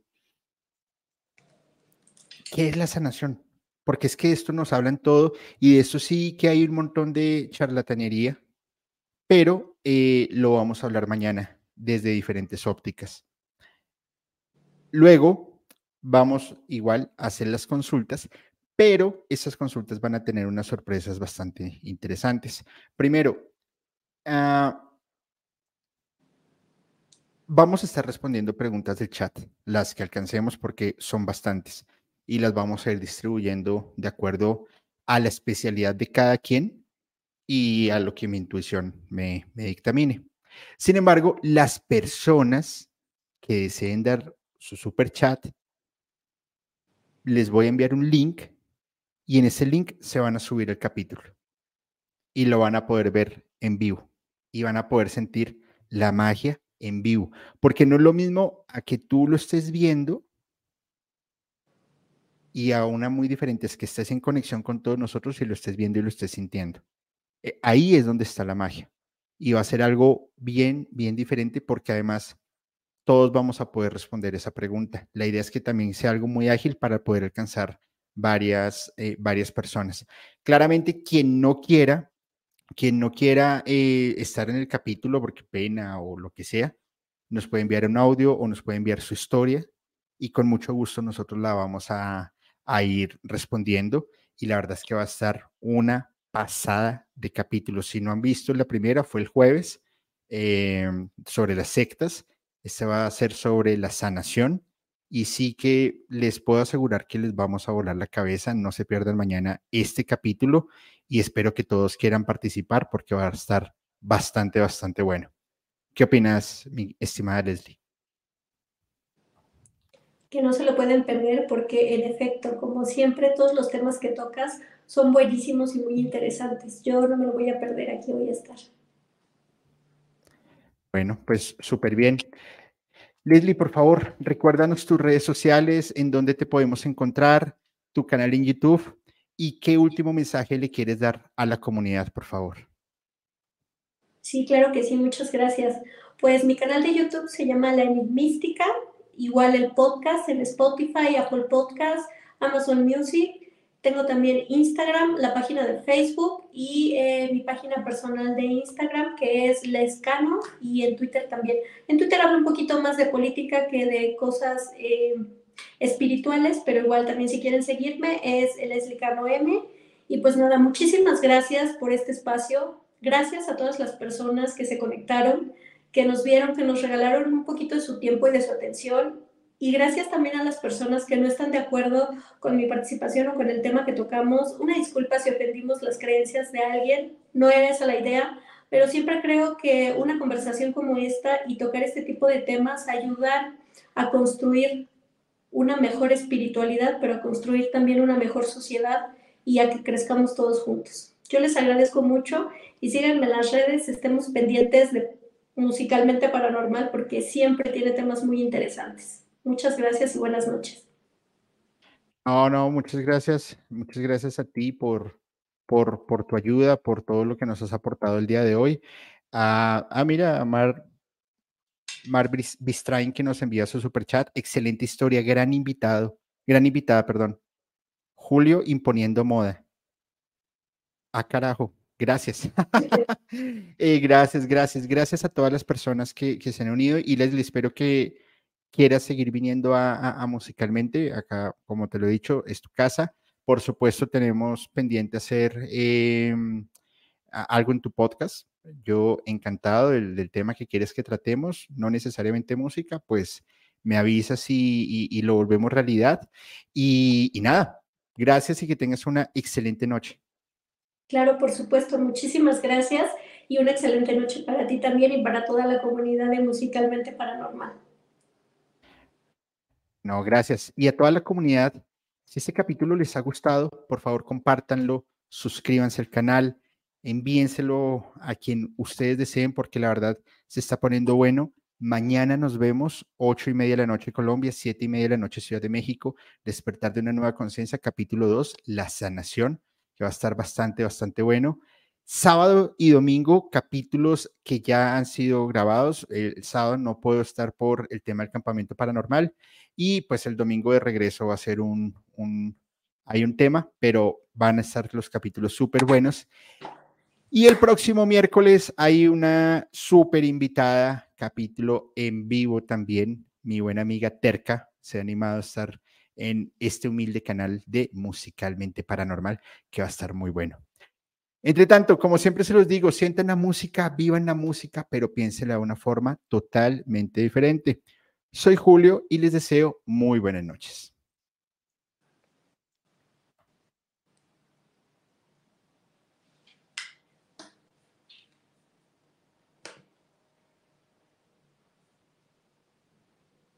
Hola, hola, ¿cómo están? Soy Julio, musicalmente paranormal, y quiero comentarles algo. En mi búsqueda de historias de miedo, de terror, de suspenso, me encontré con un podcast que realmente me tiene fascinado y es Archivos Perdidos Podcast, un colectivo de historias de terror de México, la cual, mediante las historias que ustedes pueden enviar por Voice Note, ellos las van a contar de una manera alucinante. Realmente se lo súper recomiendo. Archivos Perdidos Podcast.